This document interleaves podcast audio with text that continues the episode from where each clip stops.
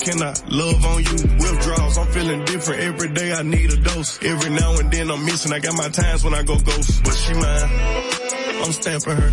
Priority status, so them other mad at her. Too mad. Thumbing through a hundred thousand, I spent that times two on you. Caught myself cutting you loose, then I pop back up like pickaboo. Here I go, flyer than most, Louis V coat. Gas station, coffee cup full, don't drive boats. No money came by happiness, but she found love inside a G. Then something to eat, that's all a thug lie, you get me higher than the prices of my weed. I'm displaying my feelings like I'm wearing them on my sleeve. One minute I'm done with you, the next one I be running back. Go your way, I go my way, but somehow we be still attached. Trying to find my ounces with this cup, but ain't no truth in it. They be like I'm done for with you, I spend stupid racks. I'm sitting here knowing I don't need you, pouring O's in the lid, sipping, chasing with my reef. Can't get my mind off Waukesha. Watch me put my heart in this cup. In my feelings, she my therapist, I'ma talk to this cup. I swear. Ring around the road, Z cup full of OZs. I hope I don't OD. She keeps saying pull me. Turn me to that purple demon emoji. Devil, me like you miss me, it's been a whole week. This ain't no playground, love, we grown. I'm too up, I pay 400 for a zone. That's wrong. My don't like you, you been f***ing up my home. In my house. Relapsing every time I try to leave you alone. I relapse. Every in the streets looking for her, but she rare. Dark skin, purple hair, stingy with a heart to share. I can't never needed nobody, but it feel good to have somebody. Somebody drop you and pick you up whenever I feel like it. This toxic. Let me know if you feel me. Mm -hmm. I gotta stop it. I Must stop it. One minute I'm done you, the next one I be running back. Go your way, I go my way, but somehow we be still attached. Trying to find my answers with this cup, but ain't no truth in it. They be like I'm done for with you, I spend stupid racks. I'm sitting here knowing I don't need you, pouring O's in the lid, sipping, chasing with my reef. Can't get my mind off Waukesha. Watch me put my heart in this cup. In my feelings, she my therapist, I'ma talk to this cup. I swear.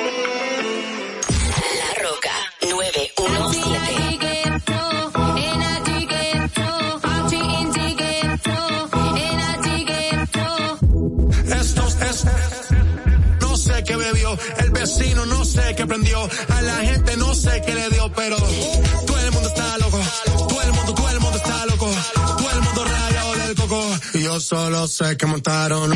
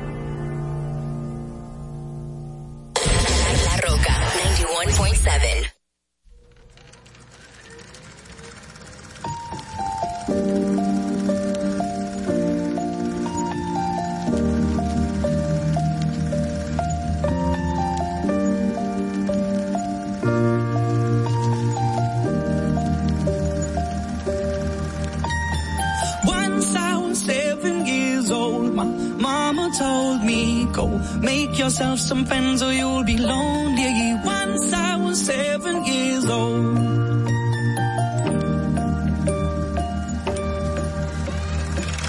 It was a big, big world, but we thought we were bigger.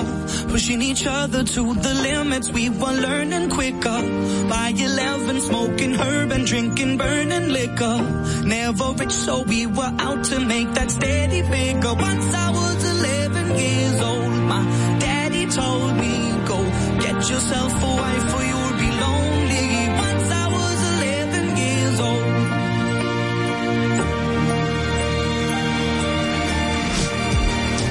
I always had that dream like my daddy before me. So I started writing songs, I started writing stories. Something about that glory just always seemed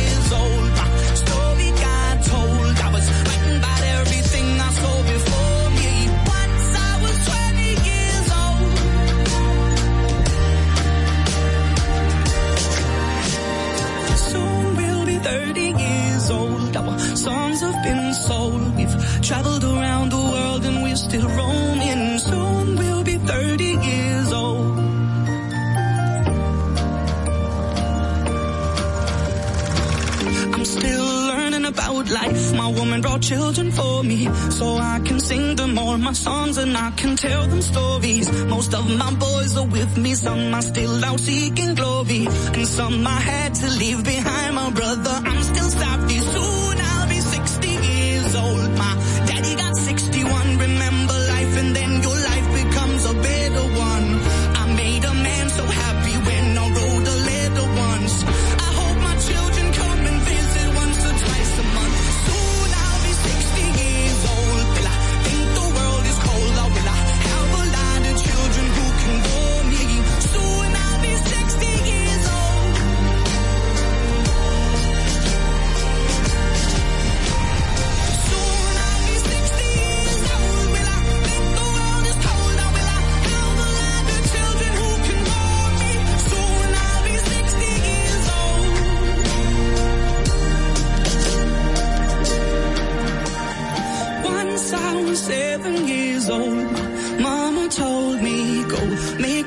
some friends or you'll be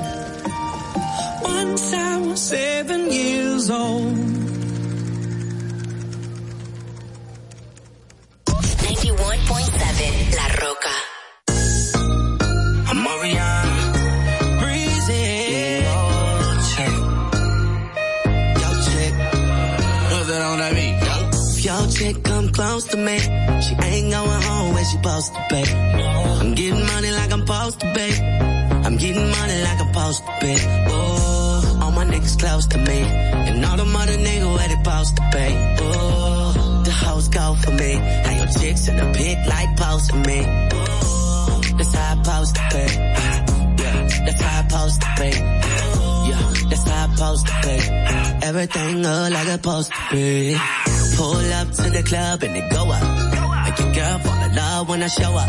It's not my fault, she wanna know me. She told me it was just a hummer. she came down like she knew me. Gave it up like a groupie. And that's facts, no printer. Cold nigga turn the summer to the winter. She stayed me in her phone at bestie. But I had her screaming, oh. Yo girl, wasn't supposed to text me. You wanna know can't come close to me. She ain't going home when she supposed to be. I'm getting money like I'm supposed to be. I'm getting money like I'm supposed to be. Oh, all my niggas close to me. And all the mother niggas where they supposed to be. Oh, the house go for me. Now your chicks in the pit like post for me. That's how I post to be. That's how I post to be. That's how I to be. Everything good like it's supposed to be. Got your girl in my section finna go up. A nigga smoking loud, I'm about to roll up. She ain't never got high like this with a guy like this. When she pop it, tell her hold up. Better believe she gon' leave with a real nigga. I take her down, can't put it down like I do. I get the boss and no discussion, gotta.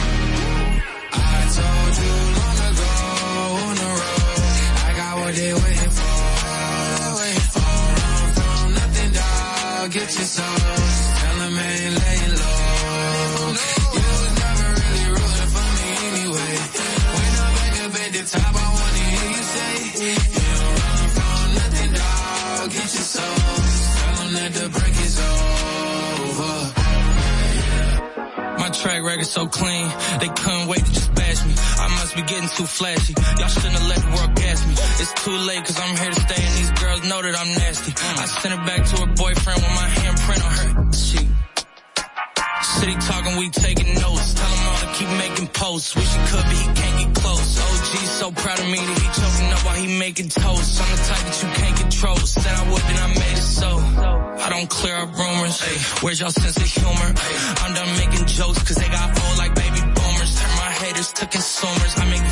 They juniors. Say your time is coming soon,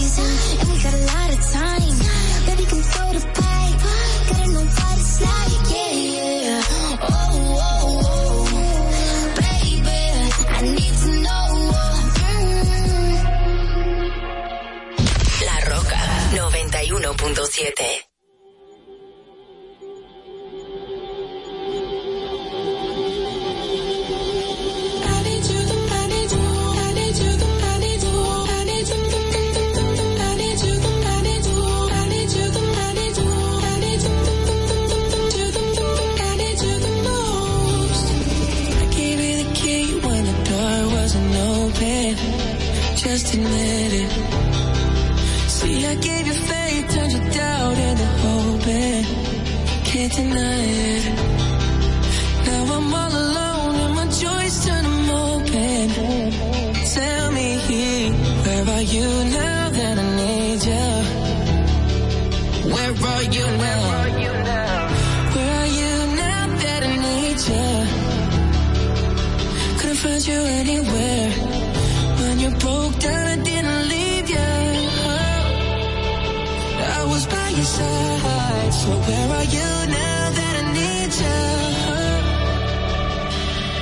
Are you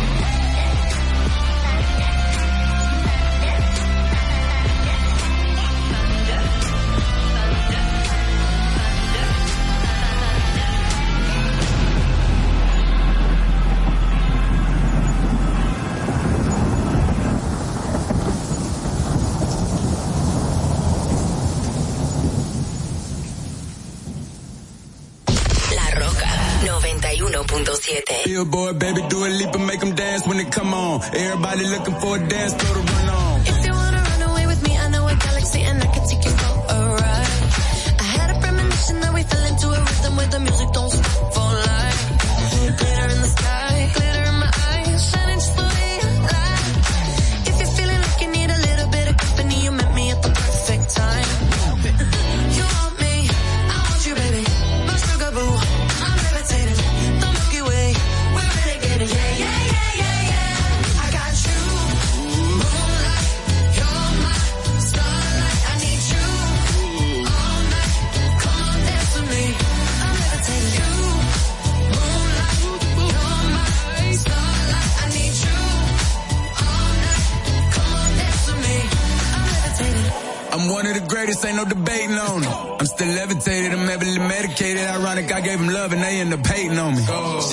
l'homme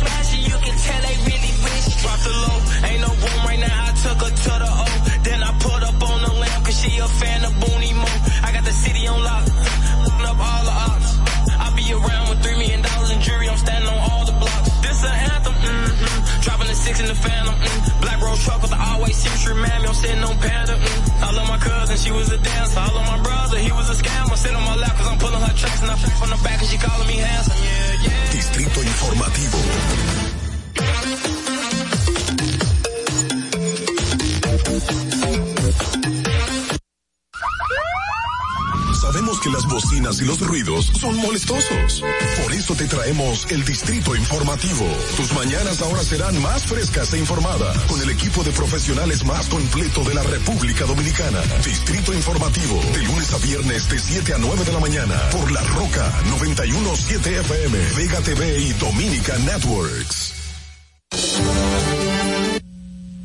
Buenos días, bienvenidos a Distrito Informativo. Yo soy Ogla Enesia Pérez y mi compañera Carla Pimentel. Le estaremos acompañando, llevándole las informaciones, debates y comentarios de interés. Estamos de lunes a viernes de 7 a 9 de la mañana a través de la Roca 91.7 y si vas en tu vehículo, llegamos al norte hasta Villa Altagracia, por el sur hasta San Cristóbal y en el este hasta San Pedro de Macorís. Además, puedes vernos en vivo a través de nuestro canal de YouTube Distrito Informativo. Síguenos en las redes sociales, Twitter e Instagram, arroba Distrito Informativo RD. Llámanos, haz tus denuncias al número de cabina 829-947-9620. También puedes llamarnos y enviar sus notas de voz al WhatsApp 1862-320-0075. Recuerden que pueden también, también vernos a través de de Vega TV y Dominican Network, así como en los canales de 48 de Claro y 52 de Actis. Escúchenos también en Apple Podcasts, Google Podcasts, en iHeart Radio y Spotify. Puede también ampliar todas las informaciones en el portal digital Distrito Informativo rd.com. Buenos días, Carla. Hola, buenos días. Faltó el Dios es bueno. ese, ese está, ese Como está Mavi, está bien, ¿eh? ¿Cómo estás hoy? Yo bien, un poco así entre medio trasnoche, no, porque a pobrecito Tiago le tocó vacuna ayer y entonces le tocó dormir en el pecho completico. Ay, te estaba con mami en acurruque. Pero en acurruque full, señores. No, pero qué bueno que está bien, Tiago. Me alegra mucho. ¿Y tú cómo estás? Yo estoy bien, gracias a Dios. Eh, diciéndole a los chicos que yo no soy mañanera, pero cada vez que entro aquí como que me entra el ánimo. Sí, güey. Sí, sí, sí, sí, sí, vale, sí, sí, yo puedo. y todo bien. Feliz. Eh, estaba hablando el otro día que, que habían dado una orejita de lo que iba a ocurrir de allanamientos y ocurrió. Y yo, yo no dormí antes de ayer, tú lo sabes, ¿verdad? Ajá, pero, entonces ayer que dormiste anoche. Ayer, eh, no, ocurrió, salieron las informaciones, muy hermosas. normal, normal. Eso pasa, eso es de que se están adelantando, mejor no lo vamos a ver.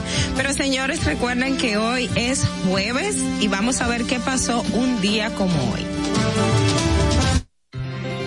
Para que no se te olvide, en el Distrito Informativo, Dominica Networks presenta Un día como hoy.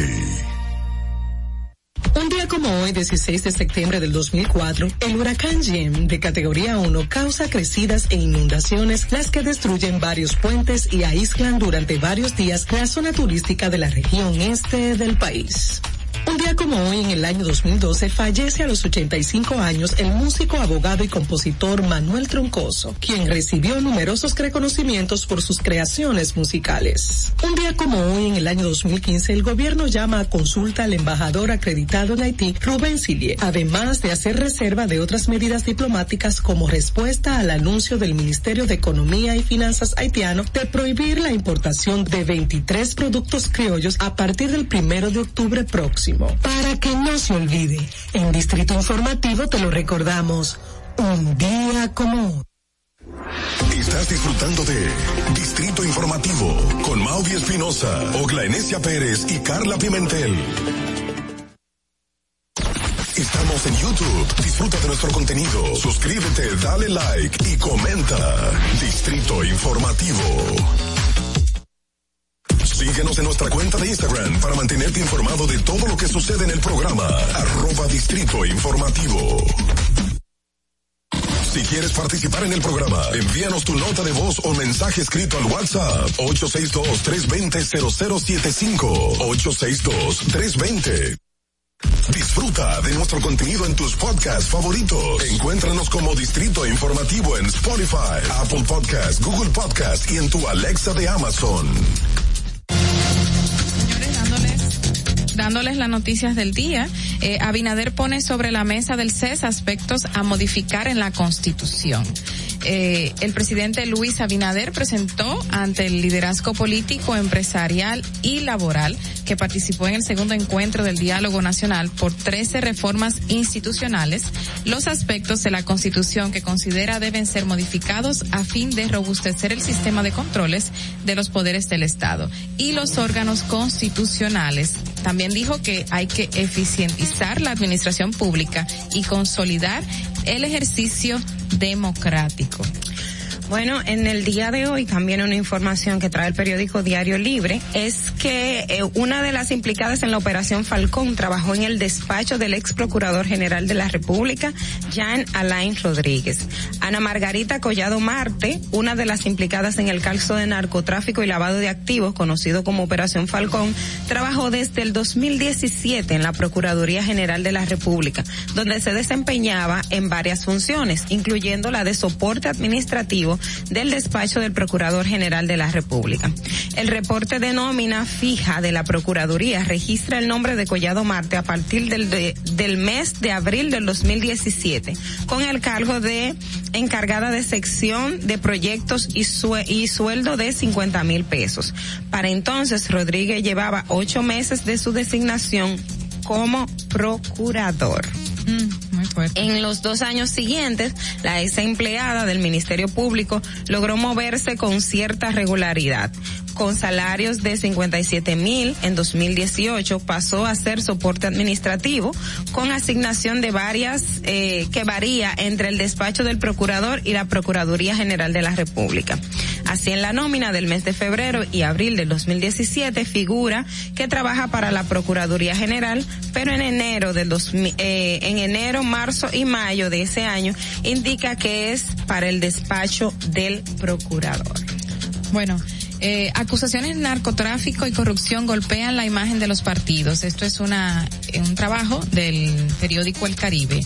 Indica que en los últimos cuatro años al menos cinco casos de corrupción y narcotráfico que involucran a dirigentes de los partidos políticos ha golpeado la imagen de las organizaciones y reforzado el discurso antipartidista que se ha venido instalando en el país. El último caso es el del expediente por narcotráfico, obviamente que todos conocemos, de la Operación Falcón, en el que las autoridades del Ministerio Público han señalado al menos dos diputados, pero la directora de persecución, Jenny Berenice Reynoso, ha dicho que son varios los legisladores involucrados. En el último año, al menos cuatro legisladores han sido vinculados al narcotráfico, obviamente. Eh, señalamientos que hay que seguir investigando. Se trata de Héctor Darío Félix Félix, representante de Oviedo, Pedernales, por el Partido Revolucionario Dominicano, y de los oficialistas permeístas por Santiago, Nelson Marmolejo, Nelson Marmolejos Gil y Miguel Andrés Gutiérrez Díaz, así como Rosa Amelia Pilarte por La Vega, vinculada al lavado de activos Gutiérrez Díaz, que fue detenido en Miami, eh, también ha sido acusado de narcotráfico. Y en el 2020 fue extraditado a los Estados Unidos acusado de narcotráfico también Yamil Abreu Navarro, exdirector de la Junta Municipal de las Lagunas de Asua. Además de esos funcionarios electos por voto popular, figuran también Juan Maldonado, exdiputado y titular de la Dirección General de Comunicación, de Comunidad Digna. Bueno, por otro lado, señores, buenos días. Buenos días. Luego hablaremos, pero por, por el momento el director general de De Norte, Andrés Cueto, informó la noche de este miércoles que varios circuitos han sido afectados productos de los torrenciales aguaceros y fuertes vientos provocados en las últimas horas. Dijo que un promedio de 230 mil usuarios han sido afectados, los cuales se encuentran dentro de los 50 circuitos que por el momento están fuera de servicio. Manifestó que las interrupciones por las lluvias y fuertes vientos se han generado en Constanza, Villatrina, Inver Tireo, Altamira, Cévico o Cevico y el Caimito de Jánico. En el caso de Santiago, las averías son en Navarrete, Villas González, Cienfuegos, Cana, Canabocoa, y el, y el residencial Gutiérrez en Gurabo. Al concluir, indicó que las brigadas se mantienen en las comunidades afectadas y dijo que en el transcurso de la noche estarán resueltas las averías. Continuando, retornando al plano judicial, el Ministerio Público solicitó ayer a la Suprema Corte de Justicia la designación de un juez de instrucción especial para conocer de las imputaciones que se le hacen o que le harían a, eh, a los diputados Nelson Rafael Marmolejos Gil, Héctor Darío Félix Félix y Faustino Gutiérrez Cabrera, implicados en la red de narcotráfico y lavado de activos, eh, a la que se le está procesando judicialmente. La solicitud la hizo la directora de persecución, Jenny Berenice Reynoso. También en ese proceso eh, está la diputada, están los diputados, los diputados son de Santiago, Pedernales y el Ceibo son las demarcaciones de las que forman parte. El Ministerio Público, debido a que por su condición de legisladores tienen jurisdicción privilegiada establecida en la Constitución, entonces ha procedido ante el juez, ante la Suprema Corte de Justicia para designar un juez que conozca en materia penal el proceso que sigue, donde además hay más de 21 personas imputadas. Mm, saliendo del plano judicial, yéndonos a otro, chicas. Pese a inversión de 16 millones de dólares, mercado de villas agrícolas sigue cerrado y en deterioro. 16 millones de dólares.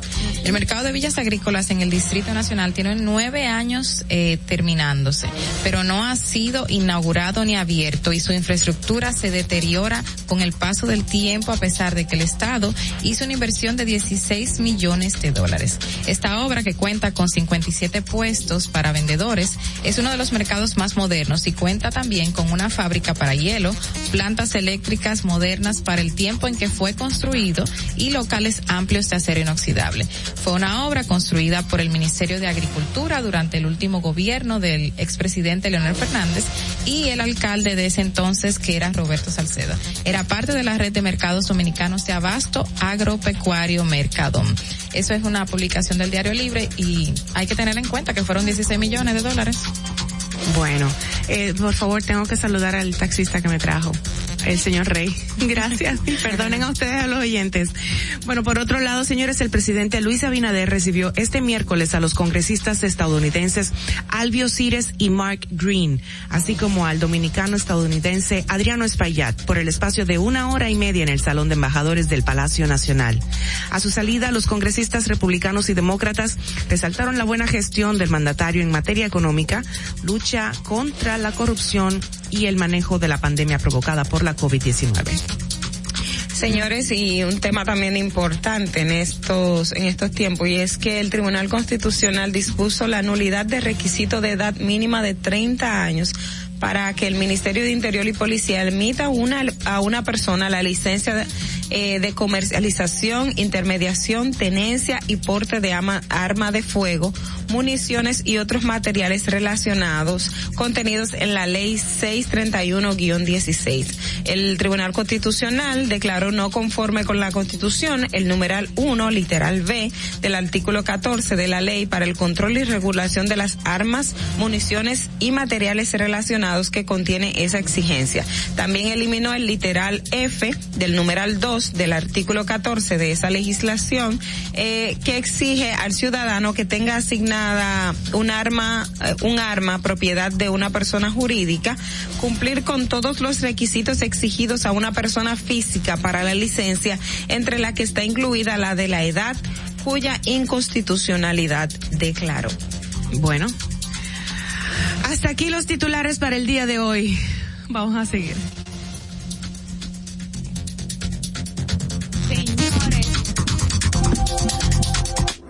Estás disfrutando de Distrito Informativo con Mauvi Espinosa, Ogla Enesia Pérez y Carla Pimentel. Atentos, no te muevas de ahí. El breve más contenido en tu Distrito Informativo. La República Dominicana había perdido la confianza en nuestras instituciones. Por los dominicanos y dominicanas, esta administración ha asumido el compromiso de abrir las puertas de la transparencia, de la integridad y del control. Es por eso que la Contraloría General de la República Dominicana ha implementado nuevos controles para llevar eficiencia y garantizar la buena ejecución de los fondos públicos. Conoce más en www.contraloría.gov.do. Gobierno de la República Dominicana. Ahí mismito donde estás. O tal vez aquí, recostado bajo una mata de coco. O en la arena tomando el sol. O dentro del agua, no muy al fondo. O simplemente caminando por la orilla. Ahí mismo, abre tu nueva cuenta móvil BH de León. 100% digital y sin costo. La creas en minutos con cero pesos desde Móvil Banking Personal. Ábrela donde quieras. Solo necesitas tu celular.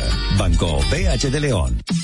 Si deseas tener acceso a todo lo que pasa en República Dominicana, debes obtener Dominican Networks. Es el primer sistema de cable dominicano para los dominicanos en el exterior. Aquí podrás disfrutar de todos los canales de televisión de República Dominicana, noticias, deportes, música, farándula y entretenimiento 24/7. Solo debes descargar nuestra aplicación en Roku, Amazon y Apple TV. E inmediatamente vas a disfrutar de todo el contenido de República Dominicana. Dominican Networks. Tu primer hogar te llena el corazón. Los expertos hipotecarios de la Asociación Popular de Ahorros y Préstamos están listos para asesorarte a la hora de adquirir tu préstamo hipotecario. Y puedes decir, mi casa mía de mi propiedad. Tenemos tasas fijas desde 6.95% y con plazos hasta 20 años. Solicita tu préstamo hipotecario a través de la primera web hipotecaria del país. Accede a pa.com.do slash hipotecario. Síguenos en nuestra cuenta de Instagram para mantenerte informado de todo lo que sucede en el programa. Arroba Distrito Informativo. Llegamos en medio de una gran crisis económica, producto de la pandemia. A pesar de eso, en solo un año comenzamos a recuperar y conseguimos un crecimiento económico entre enero y julio de este año de un 13.3%. ¿Qué significa eso para ti? Significa que recuperamos y creamos más empleo y pudimos aumentar tu salario mínimo con estabilidad en la tasa de cambio y una mayor producción de alimentos para garantizar el bienestar de tu familia. Estas no son promesas, son hechos. Ahora sí, el crecimiento económico nos toca a todos. Estamos cumpliendo.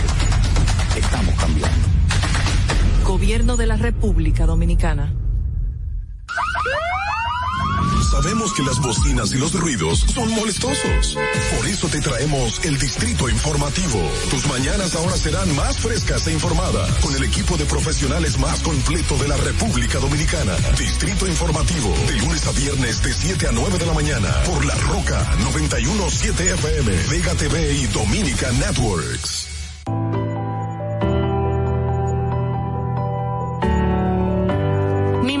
A cambiar. Al igual que el de todos en casa. Ahora contamos con más espacio y comodidad.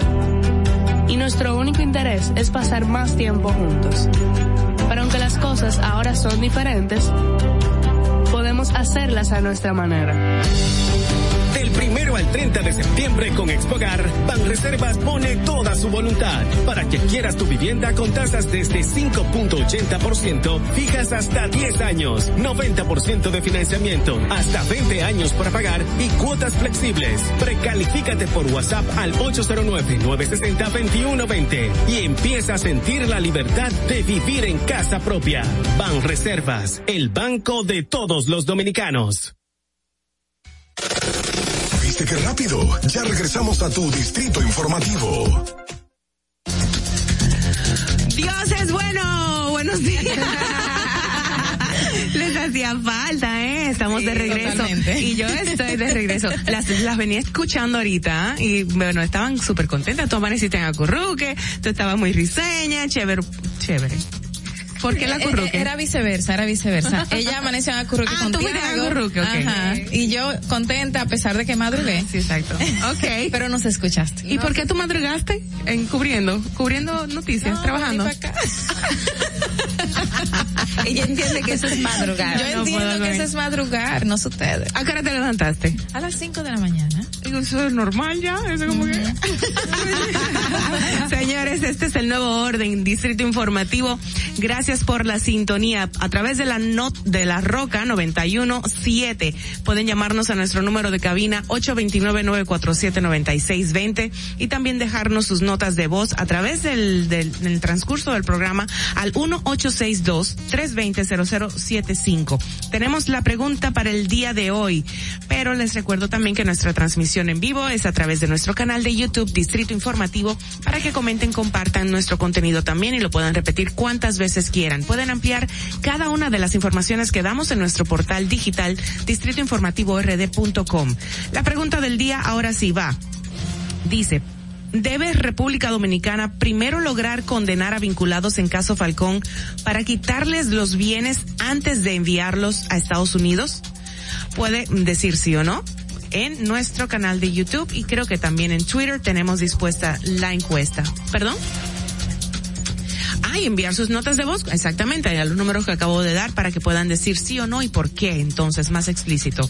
Vamos ahora de inmediato con nuestro primer comentario del día con nuestra periodista Carla Pimentel. En el Distrito Informativo te presentamos el comentario de la periodista Carla Pimentel. Gracias, gracias Mauvi.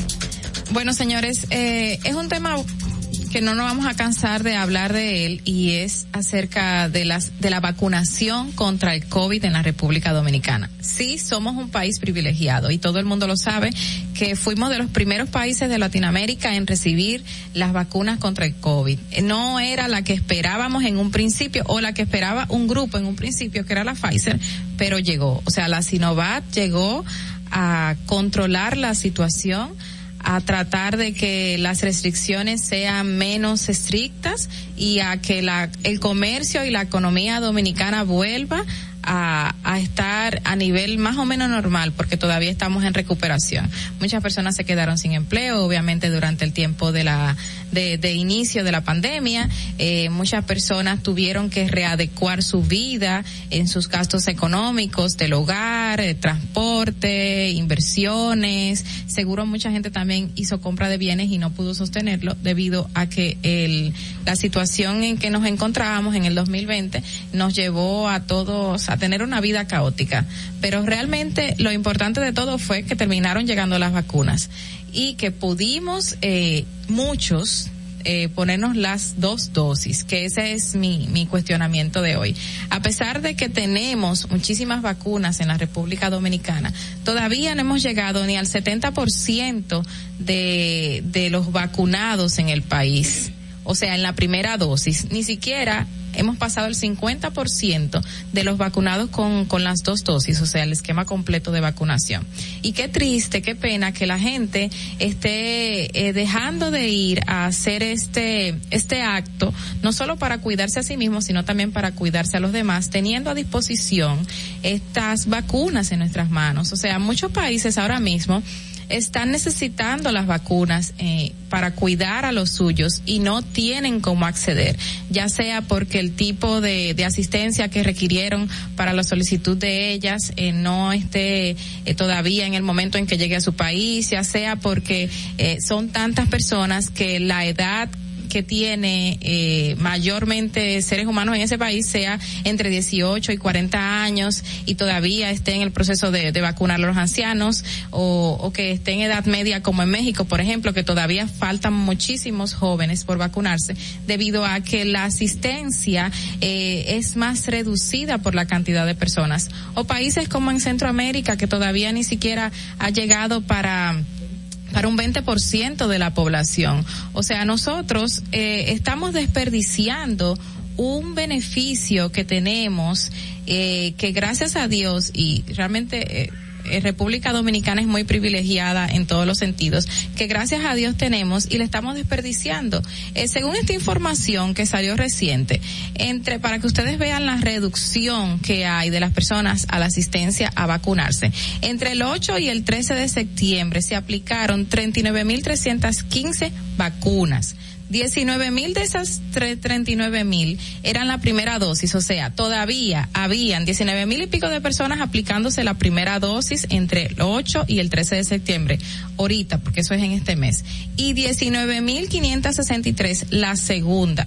Personas que a lo mejor tenían ya meses que se vacunaron y se supone que el esquema de vacunación indica que si es con Sinovac son 28 días, si es con Pfizer es más tiempo eh, pero sabemos que no, que mucha gente ya estaba vacunada con Sinovac.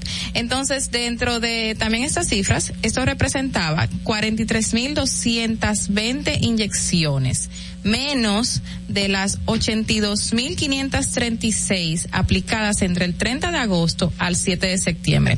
Es decir, que entre el 8 y 13 de septiembre se, se aplicaron, que es la misma cantidad de tiempo casi, se aplicaron muchísimo menos del 50% de las que se aplicaron el del 30 de agosto y el 7 de septiembre.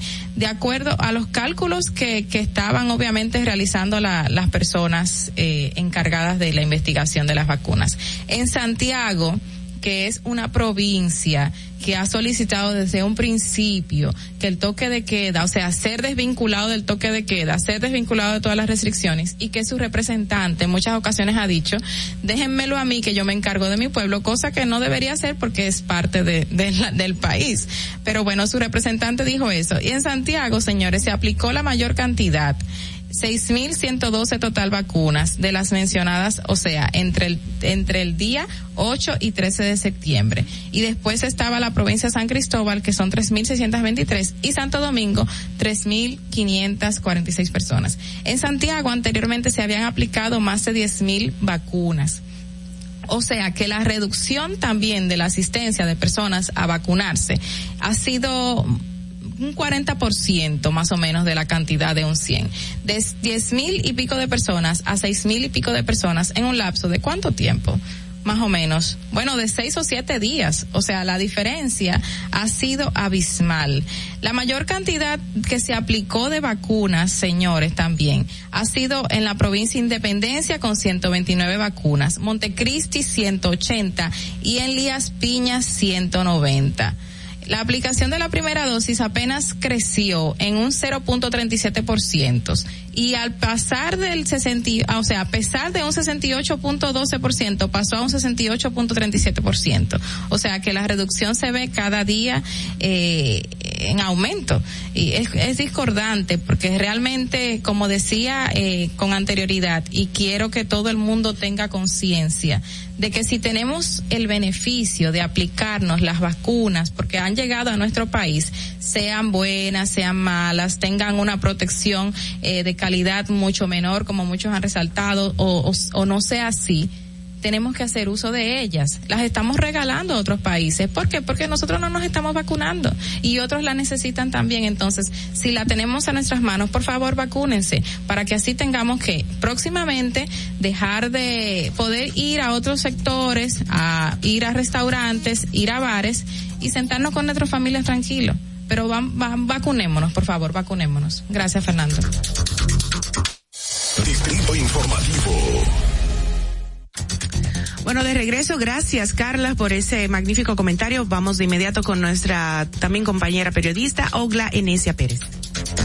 En el Distrito Informativo te presentamos el comentario de la periodista Ogla Enesia Pérez. No. Ay, perdón. Tengo la voz, la voz sexy, como decía, sensual, como dice la doctora. Bueno, señores, eh, ustedes va, se, se, darán cuenta que yo hago mucho énfasis en el aspecto judicial y, y los temas de eh, relacionados al respecto. Eh, pero es eh, por la importancia que radica. Mucha gente a veces no no no entiende la relevancia de los temas y lo que pasa en el sistema judicial eh, dominicano en sentido general.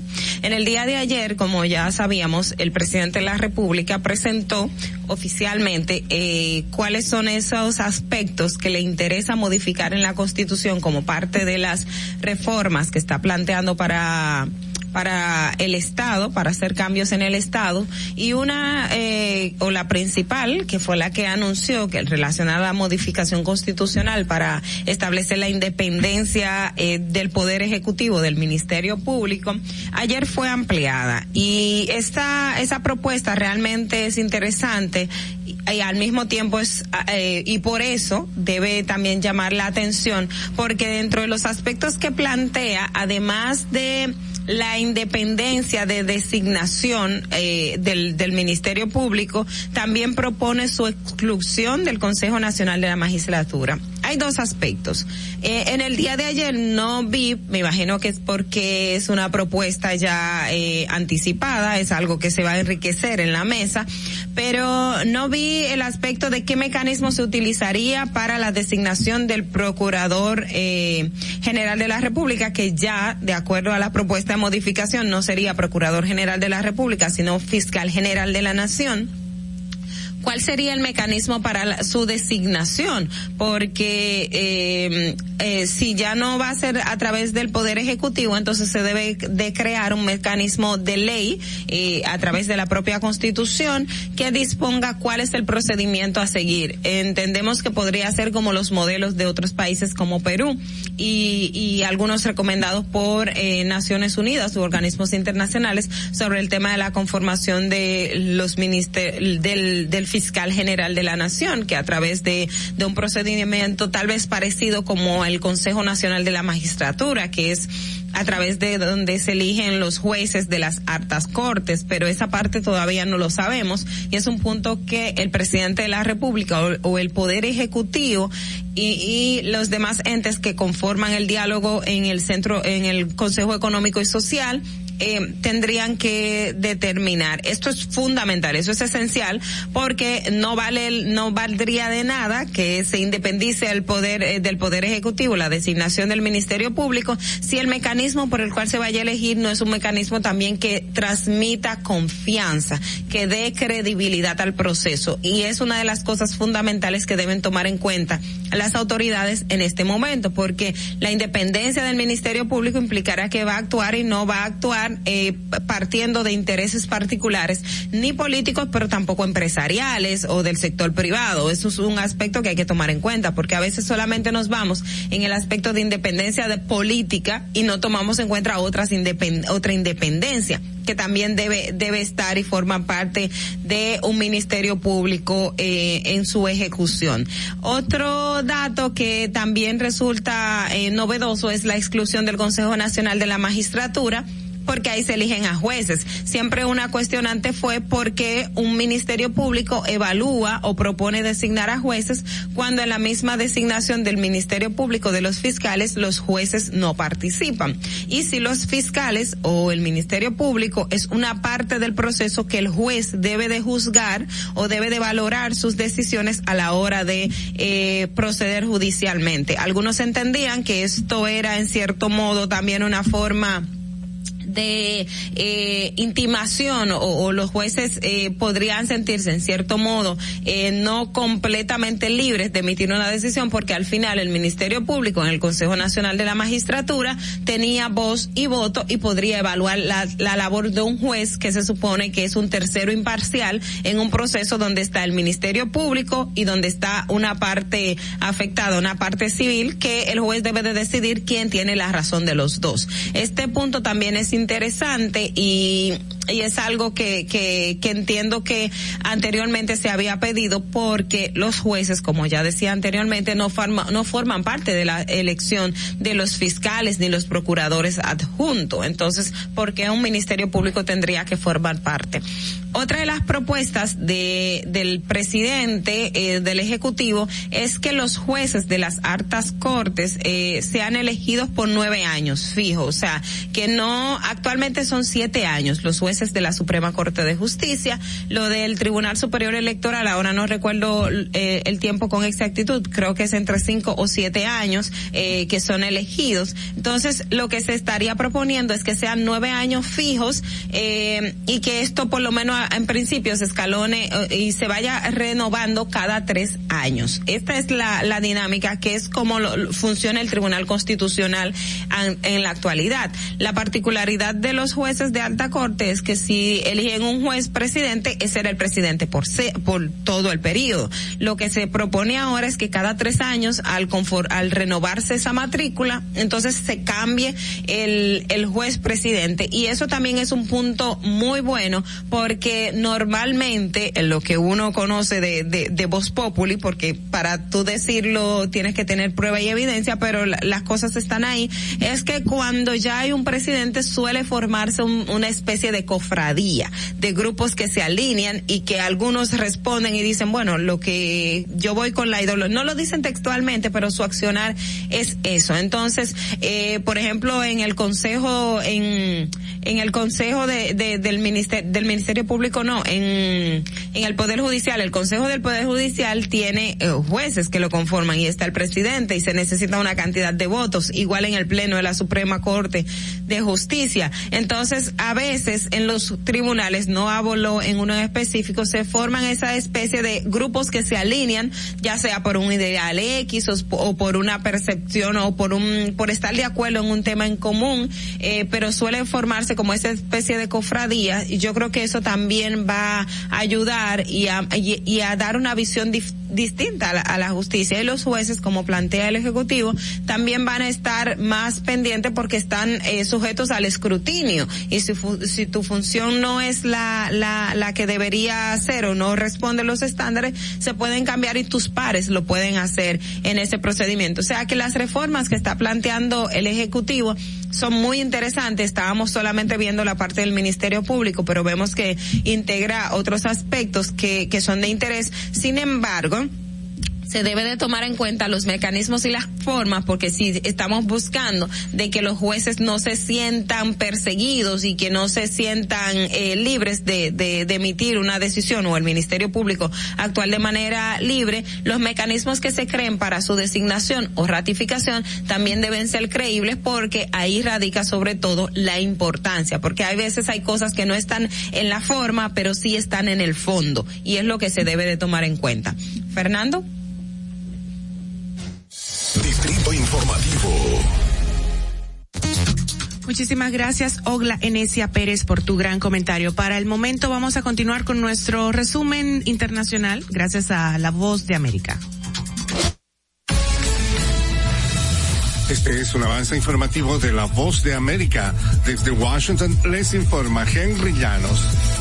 Después de 18 meses de cierre debido a la pandemia, Broadway reabrió sus puertas al público con una masiva asistencia en la primera noche de obras y espectáculos teatrales. Nos informa Laura Sepúlveda. El teatro musical salvará al mundo. ¿Crees que estoy bromeando? Mira lo que acabamos de pasar. La música trasciende todos los idiomas. Como ella, miles de personas llegaron desde tempranas horas de la mañana a las taquillas de Times Square. Su reapertura fue como el debut de una obra muy esperada. Adriana Aristizábal de la Oficina Promocional de la Ciudad explica el. Representa de que se le está dando una bocanada de oxígeno a este que es el corazón de la ciudad de Nueva York. Laura Sepúlveda, Voz de América, Nueva York. Los gobiernos de Venezuela y Bolivia fueron señalados el miércoles por la Casa Blanca como países que hicieron muy poco en el último año por enfrentar el tráfico de drogas, según un memorándum firmado por el presidente de Estados Unidos, Joe Biden por la presente designo a Bolivia y Venezuela por no haber realizado esfuerzos sustanciales durante los 12 meses anteriores para cumplir con sus obligaciones en virtud de los acuerdos internacionales contra el narcotráfico y tomar las medidas requeridas, señaló el mandatario. A continuación, un mensaje de servicio público de la voz de América. Para evitar la propagación del coronavirus en casa, recuerde que solo toma unos minutos limpiar las superficies que más toca en su vivienda, manijas de las puertas, interruptores de la luz, lugares donde come, control remoto, entre otros. Esto por lo menos una vez al día. Activistas humanitarios en Venezuela cuestionan el informe de la relatora sobre medidas coercitivas unilaterales de la Organización de Naciones Unidas. Desde Caracas nos informa Carolina Alcalde. Varios elementos contenidos en el informe presentado por Alina Dunham, relatora especial de la ONU sobre el impacto negativo de las medidas coercitivas unilaterales en el disfrute de los derechos humanos, fueron cuestionados por defensores venezolanos de los derechos fundamentales. Ali Daniels, director de Acceso a la Justicia, considera que el informe fue sesgado porque, según dijo, no incluyó las referencias e informaciones suministradas por diversas organizaciones que expusieron que la emergencia humanitaria que atraviesa Venezuela precedió a las sanciones y que no son consecuencia de ella. Carolina, alcalde Voz de América, Caracas. El secretario general de Naciones Unidas pidió hoy jueves reducciones inmediatas, rápidas y a gran escala de las emisiones de gases con efecto invernadero para frenar el calentamiento global y evitar un desastre climático. Antes de la Asamblea General Anual de la ONU, que se celebra la próxima semana, Antonio Guterres advirtió a los gobiernos que el cambio climático está avanzando más rápido de lo previsto y que las emisiones de combustibles fósiles ya se han recuperado del desplome por la pandemia del coronavirus. Este fue un avance informativo de la Voz de América.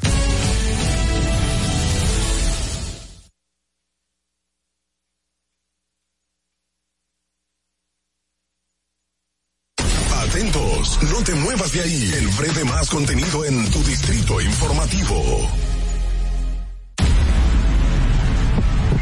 Nos encontramos sin un plan para que tus hijos iniciaran el año escolar. En solo semanas lo creamos. Como no podíamos llevarlos a la escuela, llevamos la escuela a tu casa y salvamos su año escolar. Se redujo la brecha digital entregando a tus hijos miles de tabletas y computadoras. Aumentamos el presupuesto de la UAS y las becas estudiantiles para que tus hijos tengan un mejor futuro. Estas no son promesas, son hechos. Ahora sí puedes crecer en tu país.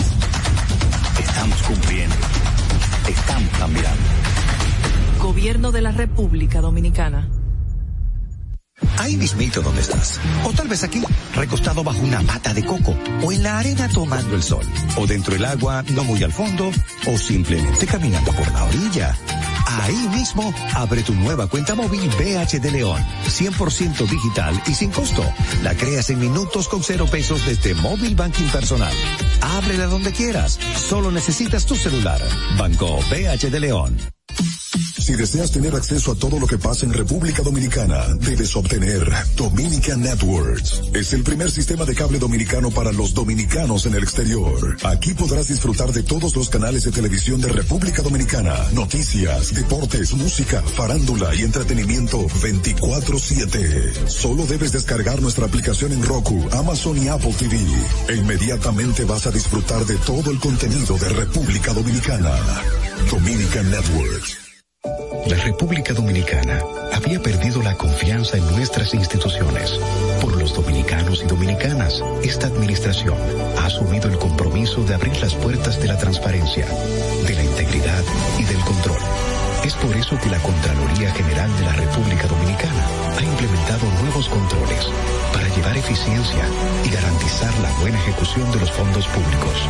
Conoce más en www.contraloría.gov.do.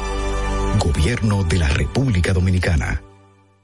Tu primer hogar te llena el corazón. Los expertos hipotecarios de la Asociación Popular de Ahorros y Préstamos están listos para asesorarte a la hora de adquirir tu préstamo hipotecario. Y puedes decir, mi casa mía de mi propiedad. Tenemos tasas fijas desde 6.95% y con plazos hasta 20 años. Solicita tu préstamo hipotecario a través de la primera web hipotecaria del país. Accede a pa.com.do slash hipotecario. Estás disfrutando de Distrito Informativo con Mauvi Espinosa, Ogla Enesia Pérez y Carla Pimentel. ¿Viste qué rápido? Ya regresamos a tu Distrito Informativo. Gracias por la sintonía. Esto es Distrito Informativo a través de la Roca 917 FM.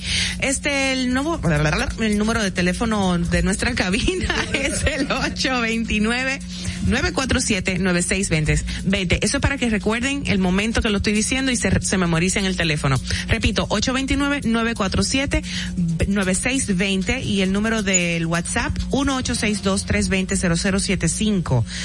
Hemos llegado al momento de nuestra entrevista, la primera del día por lo menos. Estamos con una persona que es muy amado por mis colegas, por mis compañeras. Ay, Dios mío, hicieron un alboroto cuando vieron a este señor que bueno, ya me explicaron por qué. Es toda una eminencia y vamos a presentarlo formalmente. La hora estelar ha llegado, por eso te traemos la entrevista del día en tu distrito informativo.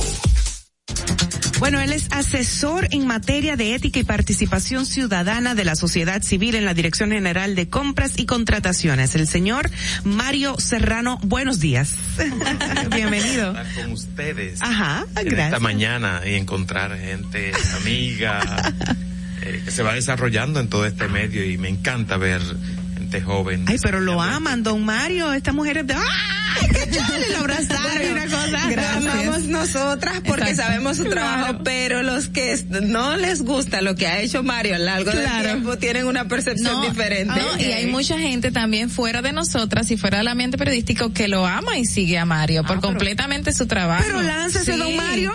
Ahorita se candidato. Claro, postúlese, postúlese algo. Candidatura es eh, intentar ser un ciudadano responsable con todos los desafíos que tiene nuestro país. Que se puede dar mucho más igual, ¿verdad? O igual que cualquier cargo eh, público. Sí, por supuesto. Yo creo que hay un gran desafío siempre para nosotros en la sociedad dominicana que es ejercer una ciudadanía responsable y participar activamente en los desafíos que tiene el país. Y yo creo que eh, ese es un gran reto ya al cual yo me quiero candidatear responsablemente durante bello.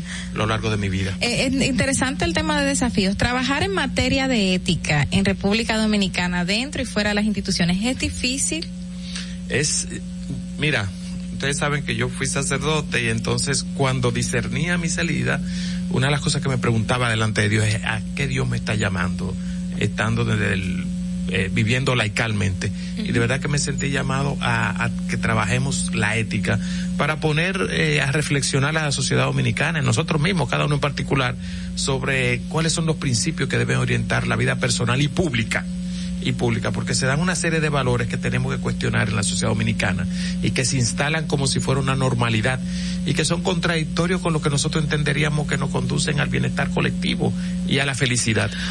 Una pregunta fuera del tema que vamos a tratar, bien brevecito, bien, pero me llega a la mente esta um, disposición de repartir en los colegios las Biblias. ¿Usted está de acuerdo con eso?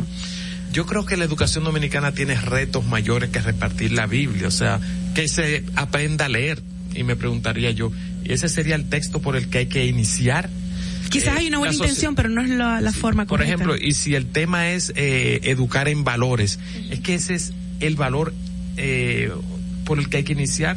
Adela Cortina, una filósofa española, habla de ético de mínimos y ética de máximos. Sí. O sea, hay una ética de mínimo que tiene que ver con la justicia, con el aprender a dialogar, con hacer lo correcto a nivel general. Sí. Pero la Biblia, eh, digamos que es una ética de máximo en el que hay diferentes personas que le interesan otros libros y cada uno tiene su libro. A los católicos y cristianos le interesa la Biblia. Ok, Claro. que lo lean. Pero para un Estado, ir a lo fundamental, que es hacer ciudadanía, que se respete la ley, las normas colectivas, que se aprenda a leer. Y entonces los pedagogos dirán si ese es o no el libro. Yo creo que Pero es el manual de vida, es el manual de vida supuestamente, ¿no? no, el manual de vida tiene que ser para la ciudadanía, la constitución, o sea, que aprendan todos los niños a leer y saber cuáles son sus derechos y deberes y la constitución, que la aprendan a leer. Yo comenzaría por ahí, pero otro pedagogo dar- buscaría un libro más adecuado desde la niñez para los adolescentes y que ayude realmente a comprender, a leer, a discutir, a saber reflexionar críticamente Discernir, claro. discernir los valores, cuál es el camino, hacer lo correcto. Entonces yo creo que deberíamos estar enfocados en otro tipo de lectura inicial. Me pareció muy bien desde su punto de vista y su experiencia eh, esa, esa respuesta. Y te lo dice una persona Gracias que es religiosa, o sea, Sí, yo sí, no sí. soy, eh, Creyente, yo soy, creyente. yo soy creyente, yo soy católico, yo soy cristiano, busco seguir a Jesús, pero en términos de políticas públicas no creo que ha sido una decisión acertada comenzar a iniciar por ahí. Entiendo. Mario, eh, ahora desde nosotros te conocemos, además de tu función de, de la que tenías de sacerdote, como activista social y siempre hiciste mucho énfasis, sobre todo en el tiempo de Marcha Verde, sobre el tema de la impunidad, la corrupción, la ética que tiene que tener un funcionario público. Entonces, eh, tomando de pie de amigo lo que comentaba mi compañera Carla sobre el aspecto de ética, ahora, ¿qué tan importante has visto estando en la función que tienes y qué, qué, tanto nos falta a, a nivel interno eh, estatal para manejar esa parte con los funcionarios públicos? Es, yo creo que es un gran desafío y el gobierno actual llega al poder, digamos, este gobierno llega al poder sobre la base de una ciudadanía que exige una gobernanza basada en valores y principios contra la corrupción. O sea, quienes estamos en el servicio público y quienes están en la dirigencia máxima tienen que responder, tenemos que responder a una ciudadanía que pidió este nuevo gobierno sobre la base de que haga un ejercicio ético de la gerencia de lo público, eh, porque era una lucha contra la corrupción. En este sentido es fundamental y creemos, yo creo, lo cree el presidente, lo cree la mayoría, lo cree el pueblo dominicano, que nos falta mucho para un ejercicio ético de la, de la administración pública.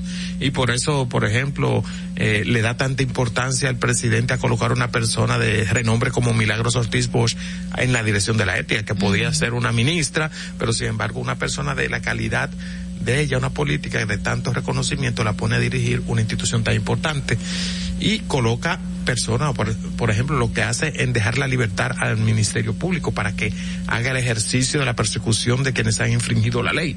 O sea, eso es clave. ¿Por qué? Porque sabemos que en el ejercicio de la gestión de lo público tenemos una cultura donde hay muy poca transparencia, mucha corrupción y tenemos que cortar eso. El, el gobierno llega tras un clamor de un cambio de la República Dominicana en el que participó usted y participó muchas personas en la, de la sociedad civil, pero se le está dando desde todas las instituciones participación a la ciudadanía activamente a tomar decisiones o, o a decir eh, me interesa esto, esto o esto.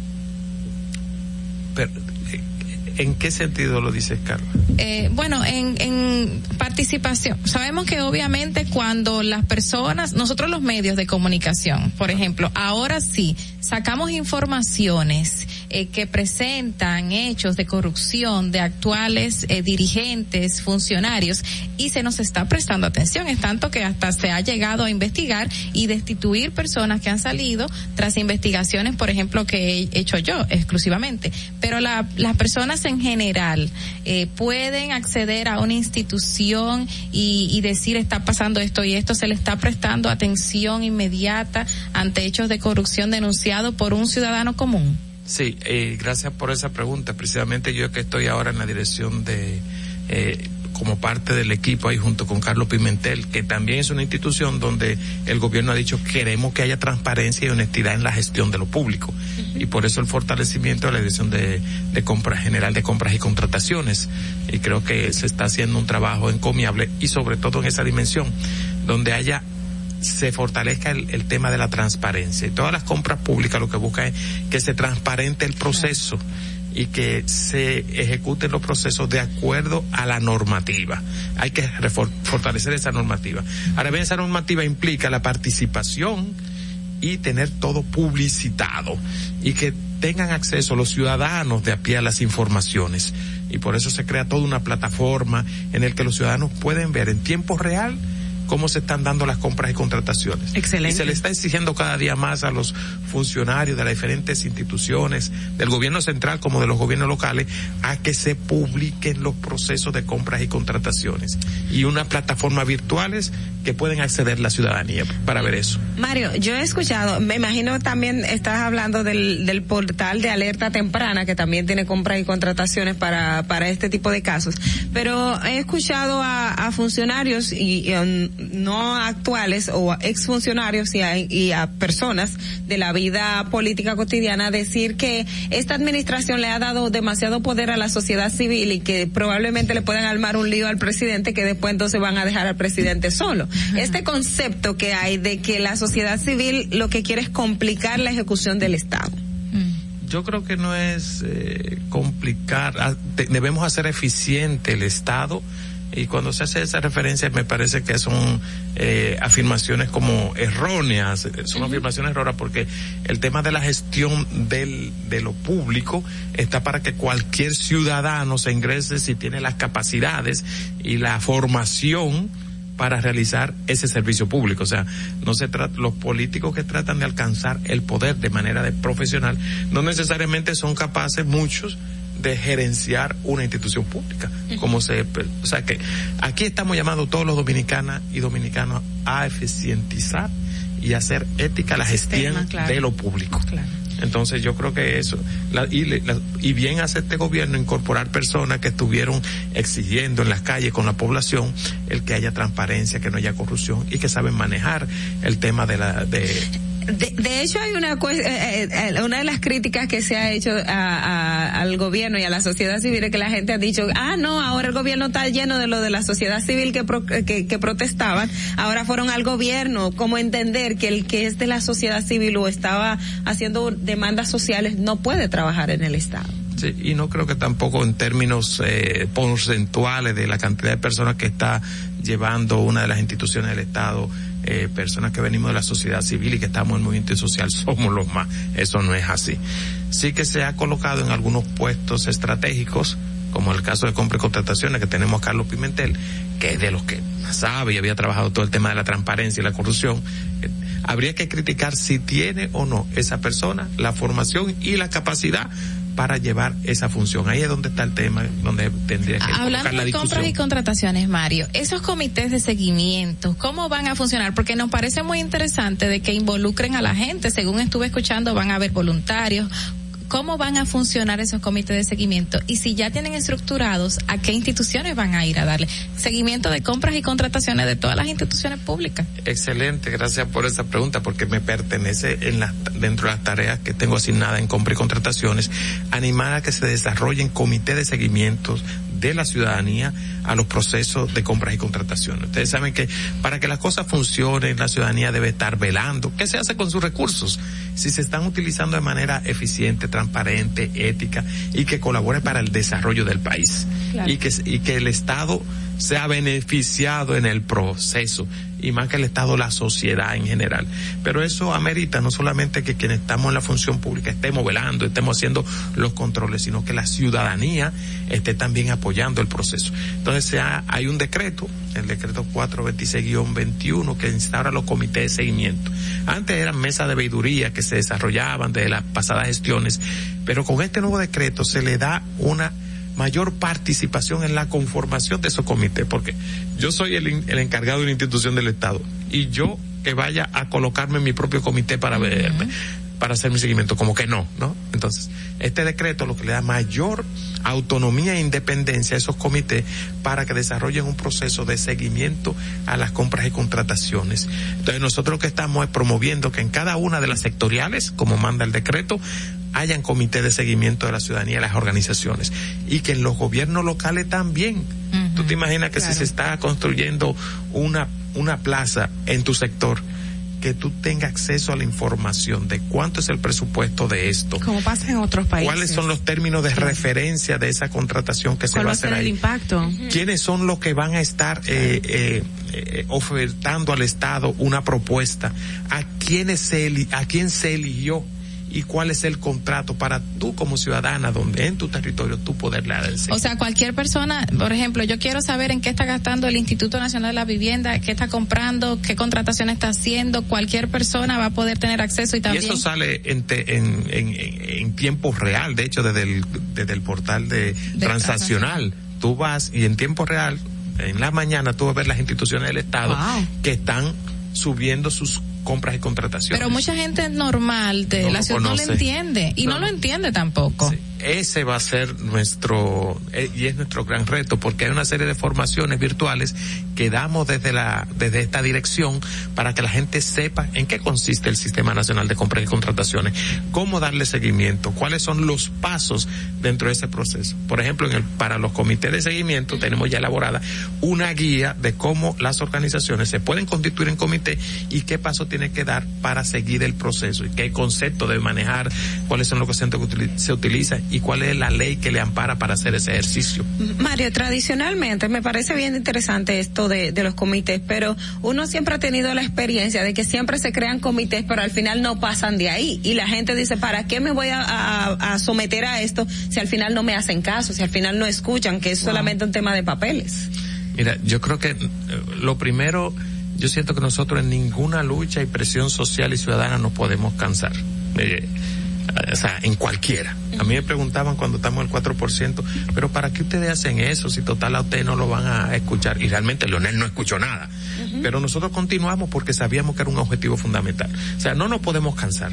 Ahora bien, en el caso concreto de este proceso, eh, la dirección de compra y contrataciones tiene el compromiso y el deber de acompañar y animar estos comités de seguimiento y que sus informes también tengan una implicación en el proceso.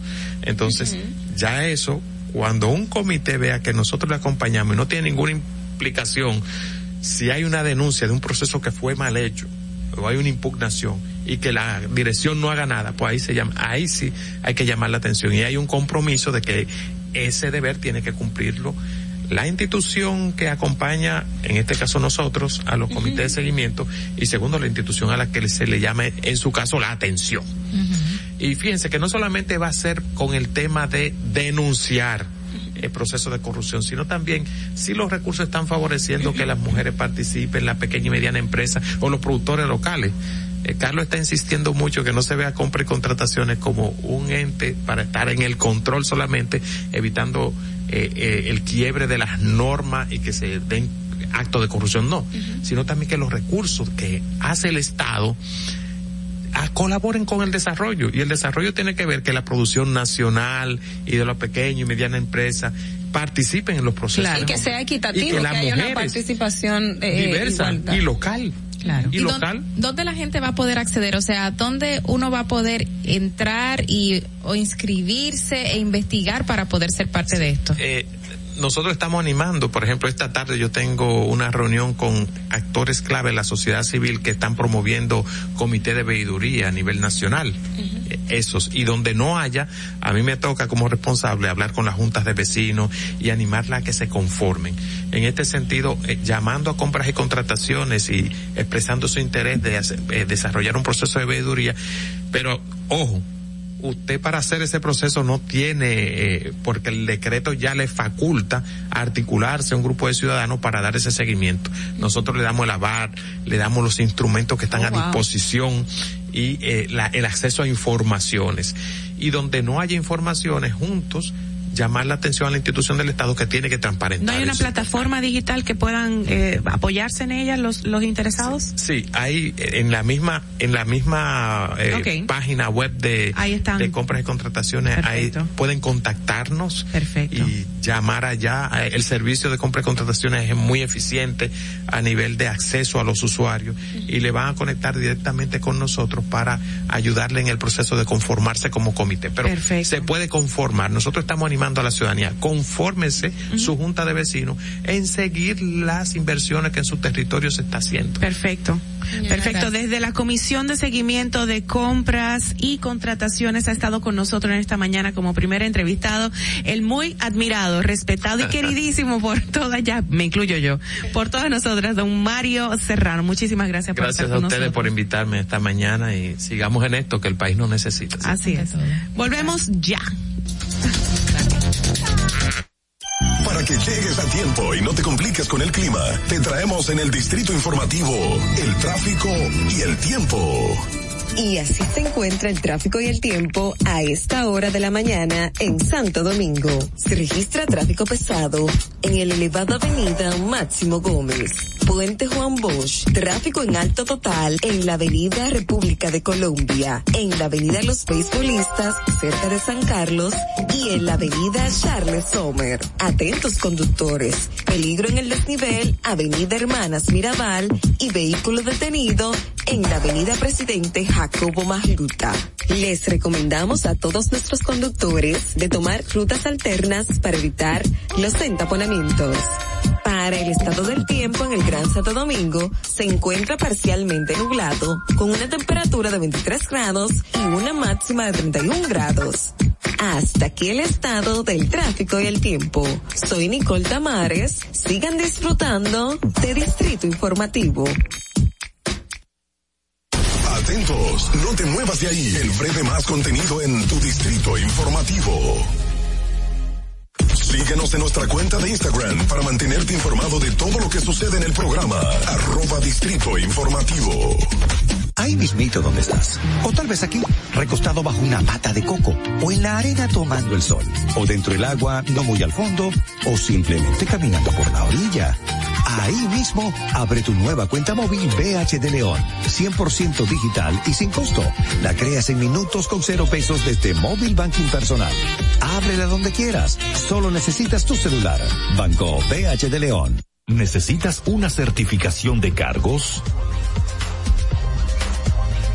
Solicítala por correo electrónico arroba contraloría.gov.do.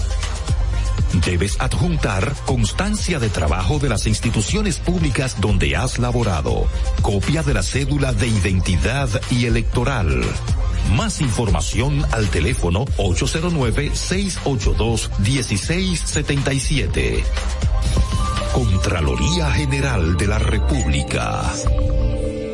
Tu primer hogar te llena el corazón. Los expertos hipotecarios de la Asociación Popular de Ahorros y Préstamos están listos para asesorarte a la hora de adquirir tu préstamo hipotecario. Y puedes decir, mi casa mía de mi propiedad. Tenemos tasas fijas desde 6.95% y con plazos hasta 20 años. Solicita tu préstamo hipotecario a través de la primera web hipotecaria del país. Accede a pa.com.do slash hipotecario. Disfruta de nuestro contenido en tus podcasts favoritos. Encuéntranos como Distrito Informativo en Spotify, Apple Podcasts, Google Podcasts y en tu Alexa de Amazon. El país demandaba justicia. Porque algunos se creían intocables. Pero esto cambió. Inmediatamente nombramos una Procuradora General independiente para enfrentar la impunidad y la corrupción sin culpables favoritos y sin vacas sagradas. Para recuperar lo que te pertenece. Por primera vez tenemos un gobierno que no interviene en el Poder Judicial. Estas no son promesas, son hechos cumplidos. Ahora sí, vivimos en un país más justo. Estamos cumpliendo. Estamos cambiando. Gobierno de la República Dominicana. Si quieres participar en el programa, envíanos tu nota de voz o mensaje escrito al WhatsApp 862-320-0075. 862-320-0075. Distrito Informativo. ¿Viste qué rápido? Ya regresamos a tu Distrito Informativo. Regreso, esto es eh, Distrito Informativo a través de la Roca 917. Recuerden que estamos en todas las plataformas digitales, todos los podcasts que ustedes se imaginan, en nuestro portal digital um, Distrito Informativo y nuestro número telefónico. Había alguien llamando muy insistentemente en los comerciales que invitamos a que vuelvan a llamar. Eh, eran dos números que los recuerdo muy bien, pero bueno, les doy el número de cabina para que se recuerden. 829-947-9620, 1-862-320-0075 y al WhatsApp, que ya tenemos unas notas de voz según la, pregunta de la encuesta del día de hoy. El número de WhatsApp es 829-947-9620. Recuerden, la pregunta del día de hoy es, ¿debe República Dominicana primero lograr condenar a vinculados en caso Falcón para quitarles los bienes antes de enviarlos a los Estados Unidos? diga sí o no a través de nuestro canal de YouTube. Por supuesto, esto es para ustedes. Tenemos la vota, vámonos con el debate con las opiniones entonces de las chicas. De inmediato, bueno, pues díganme ustedes, porque todo, todo está como que caliente, todo, yo no sé por qué. Bastante. ¿Qué vamos a hablar? Y justamente. Ay, Dios mío. Justamente. no puedo dejar de decir eso, señores. En la madrugada de ayer se realizó otro allanamiento de los tantos que se han hecho de dos semanas para acá en Gascue, en la calle Santiago, en Santiago, con Estrella Sadala. en una plaza, señores, pero ¿cuánto dinero ocuparon? 897 mil dólares Ay, en Dios una caja fuerte así amontonados, o sea que viene del narcotráfico según informa- informaciones de fuentes oficiales. Es decir, que siguen los allanamientos, siguen más personas involucradas. Se sigue encontrando dinero en efectivo. Mucho El otro día se encontraron cuatro millones de dólares, más de cuatro en el Ceibo. Entonces, con estos también allanamientos que se está haciendo, eh, además de, de las redes, a las personas per se se está decomisando dinero en efectivo que te da una, una evidencia de que definitivamente algo, algo no está bien, porque cuatro millones de dólares, ¿quién lo va a tener guardado así en, Claro. en- en un En una- espacio, en un, en, en un centro de negocio, en un negocio? En una plaza, a la luz de, de No, todo la el de mundo, Santiago la de fueron Santiago. 800 Sí. eh, mil dólares. eh, Estos fueron los pero- cuatro. Pero Cuatro los cuatro millones. millones fueron en el Seibo, entre lo- los, en una de las estaciones de combustible a la que, la- al- en- dentro de las que fueron decomisadas. Bueno, decomisadas no, incautadas, Incautadas, porque se decomisan después que hay una orden judicial. Encontraron esa cantidad de dinero en efectivo. Lo que te dice a ti cómo es que se maneja esto aquí en República Dominicana. ¿Salió a relucir el nombre de la, el dueño de esa gasolinera? Sí, está, yo creo que a él se le, es el de, el de, el que aceptó la, la extradición, La extradición. de- del Seibo. claro. O creo que, ahora no recuerdo el nombre con exactitud, tendría que buscarlo, sí. pero es uno de los im- implicados en la, en el caso Falcón. Pero lo más eh, curioso de todo esto es que eh, todo este movimiento de personas no solamente eran tres o cuatro que sean amigos o familiares, sino que involucraban a padres, a madres, a suegros, o sea, personas adultas que tú dices, ¿cómo un viejo está metido en eso? Pero, ajá, ¿qué te pasa? ¿Cómo un viejo Pero está si un niño de menos de un año te dice así con el dinero y, y quiere, te, te dice, te- con la manito de la quiere. cartera Claro. Es lo que tiene esa cosa, ese señor? El dinero del río. Qué triste, qué triste. Sí. que eh, hemos llegado a tanto. Y no, y que justamente con el otro día un invitado aquí estaba resaltando que por qué no mencionar que estos son empresarios los que están involucrados. Son empresarios sí porque tenían que tenían estaciones de combustible, tenían dealers, tenían eh, hasta La pantalla, la fundaciones, ¿eh? hasta fundaciones de ayuda a niños, niñas necesitados y también de desarrollo de béisbol y de peloteros en República Dominicana. Hasta ese punto se invirtió el narcotráfico. Bueno, eh, básicamente esto que, que planteaba Carla, pero creo que también tenemos algunas notas de voz de la gente hablando sobre sobre el- este tema de que qué deben de hacer si primero juzgarlo aquí y quitarle los bienes, porque ya tenemos, cálculese, 4 millones de dólares más 800, tenemos más de 5 millones de dólares y por ahí. todas las estaciones de combustible. Pero, ¿ustedes creen que Estados Unidos eh, deje que República Dominicana comience los procesos eh, judiciales? Porque son largos, ¿eh? Bueno, aquí hay autonomía. Claro, supone. exacto. Vamos a oír la primera nota de voz, señores. Adelante. La cara de Pienso Alex. que los imputados deben ser condenados en República Dominicana, quitarle los bienes y luego extraditados Ok. para que pueda tener sentido la operación.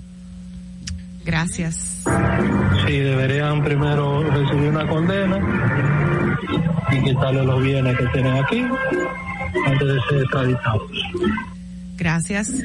Buenos días, chicas. Excelente programación y el enfoque que están dando vinculados a estos casos que arremeten a la República Dominicana.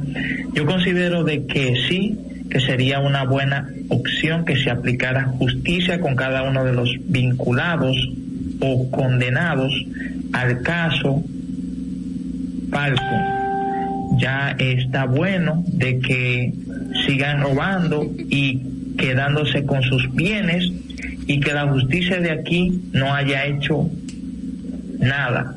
Así que estaría bien que cada uno de estos funcionarios se fuera extraditado para los Estados Unidos sin nada. Ok, Yo siguiente. opino que si antes de extraditar a, a, a, a los involucrados en la operación Falcón, ellos deben de pasar por un proceso judicial ante los tribunales. Entonces, todos esos bienes que ellos tuvieron aquí estando en el país, en esa red, ellos deben de, de quitarle, condenarle y quitarle cada uno de esos bienes. Y ya de ahí responder a la petición de extradición. Se oye muy bajita esa, ¿eh? Yo considero que sí, Súbanlo un poquito, ellos, por eh, debe lograr la justicia debe lograr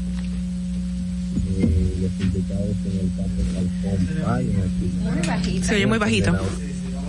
Vamos a la Sí, próxima. sería lo correcto, condenarlos aquí para luego extraditarlos hacia los Estados Unidos, porque infringieron la ley tanto aquí como en suelo norteamericano.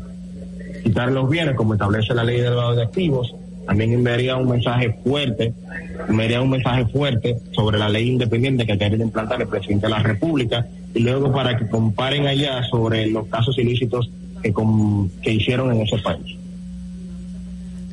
Bueno. Perfecto. Entonces, ¿qué quieres comentar? No, que justamente todos van en la misma línea de que sí deberían procesarlos aquí, quitarles los bienes y luego extraditarlos, porque siempre hemos Sí. visto y según la cultura es que lo apresan, lo extraditan, vuelven y se quedan con sus bienes. Bueno, y también en caso, como Alex se rió cuando le dije aquí hay autonomía y aquí el Estado podría someterlo ante mandarlo a Estados Unidos, también una, una parte es ver cómo vincular esos dos procesos y que independientemente se, se condene o se vayan a Estados Unidos, aquí el proceso siga con los demás miembros de la red y se Claro. decomisen esos bienes, Claro. que también podría ser eh, parte de- del procedimiento. Se comienza por Eric, que fue la persona que aceptó ahora, y después seguimos con nosotros aquí. que es Ok, la- esa- vamos entonces a una pausa con don Fernando.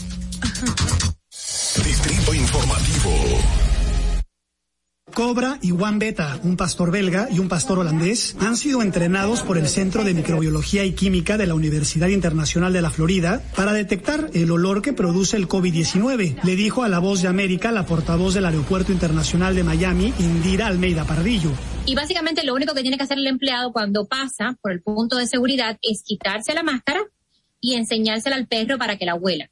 Y de esa manera el perro puede detectar si tiene COVID o no. Los cambios metabólicos que genera el virus hace que el sudor y el aliento de una persona con COVID-19 pueda ser olfateado por los animales que están de guardia en el puesto de control de seguridad para el personal de American Airlines. El concepto es quizá añadir una, eh, como una línea extra de seguridad para todas aquellas personas que pueden ser asintomáticas o que no están seguras si tienen el COVID y que van a sus puestos de trabajo sin ningún tipo de problema. De hecho, este programa va a estar concentrado únicamente en los checkpoints de los empleados. En caso de que los canes detecten el virus, los trabajadores tendrán que someterse a una prueba para confirmar la sospecha de los animales. Y llevar a esta persona al centro de pruebas de COVID que tenemos en el aeropuerto y a que se haga una, una, a que se haga un examen para corroborar efectivamente que tiene COVID. Para Almeida Pardillo, los perros son otra herramienta que se puede aprovechar para lidiar con la pandemia. Los índices de precisión de los animales, según indicaron, es del 96 al 99%. Alonso Castillo, Voz de América, Miami. Estás disfrutando de Distrito Informativo con Maudie Espinosa, Ogla Enesia Pérez y Carla Pimentel. Regreso, pero yo quiero que ustedes lo presenten porque que yo soy como que parte afectada en este momento. sí, señores. Nosotros vamos con Fernando con nuestro siguiente. La hora estilar ha llegado. Por eso te traemos la entrevista del día en tu Distrito Informativo. Señores, Maui dice que nos estamos riendo, pero es porque sabemos, eh, nuestro invitado va a dar respuesta a una situación personal, que, personal de Maui, pero también no, que de pasa, todos, de, de, de, todos, que lo pasan todos, señores. Claro. Y es que en el día de hoy vamos a, a conversar con nuestro invitado, ay, valga la Víctor redundancia, Sánchez. Víctor Sánchez, quien va a hablar de vehículos en el día de hoy y le damos la bienvenida a nuestro programa. Víctor, ¿cómo está? Víctor. Bien, bien, Bienvenido. muchas gracias. Buenos días, Mauvi, Ogla y Carla, ¿cómo están? Gracias, Qué bello. Víctor. ¿Todo bien? Eh, No, no estamos, estamos vivos, estamos bien. Gracias el día es bello, chévere, pero a mí me pasó lo peor hoy, que no Primera me pregunta. que no me, no me prendió el carro. Tengo varios días que me está dando como que un cariñito así como que, ay, espérate, estoy medio ñoño. Y no, no encendía. Bueno, yo pensaba que eran los polos de la batería floja, pero hoy ya no quiso hacer nada. Eh, Y no quiero pensar lo peor, dime. bueno, ese es el tema que vamos a hablar hoy. Eh, eh, quienes nos conocen saben que Infovehículos RD habla de manera llana, de manera dominicanizada. O sea, yo no vengo con, con, ¿sabes? Comentarios y cosas que la gente no entiende. técnicas, no. Sino para mujeres, para el que ¿En compró un carro y no sabe. Esa es la, la manera en que nosotros manejamos a Infovehículos. Ah, pues yo soy tu mejor ejemplo hoy. Exacto. En tu primer segmento, wow. Exacto. Oh my God. Eh, bueno, te puedo decir en el caso tuyo que quizás eh, los polos pueden estar ya dañados, sulfatados, que No, cuando no se ponen. sulfatados. Ah, bueno. Pueden ser que estén flojos. Eh, en el peor de los casos tendría que ser o la batería que ya está mala o el motor de arranque, porque me comentaba fuera del aire que cuando le daban no hacía nada. Exacto. Eh, hay una diferencia ahí que después la traeremos en algún momento. ¿Qué diferencia, qué sonido debe de haber cuando es la batería y cuando es el motor de arranque? Porque Eh, había un, un chuin, chuin, chuin, chuin, chuin, como eh, un intento del motor o de la batería para... Me encantó ese sonido.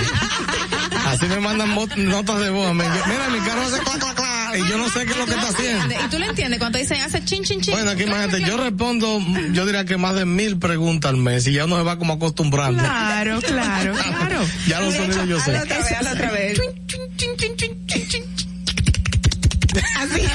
Ok. Eso puede ser ahí que la batería está floja o En la descargada. batería, yo sé que la batería, yo sé que la Ahí batería. debe haber un problema de los polos. Eh, probablemente el, el cable, ¿verdad? Porque Hay uno de los cables, hay un polo que tiene dos cables y uno de los cables está muy corto que cuando le pusieron digo, pero ¿por qué le estás cortando tanto que no puede moverse bien?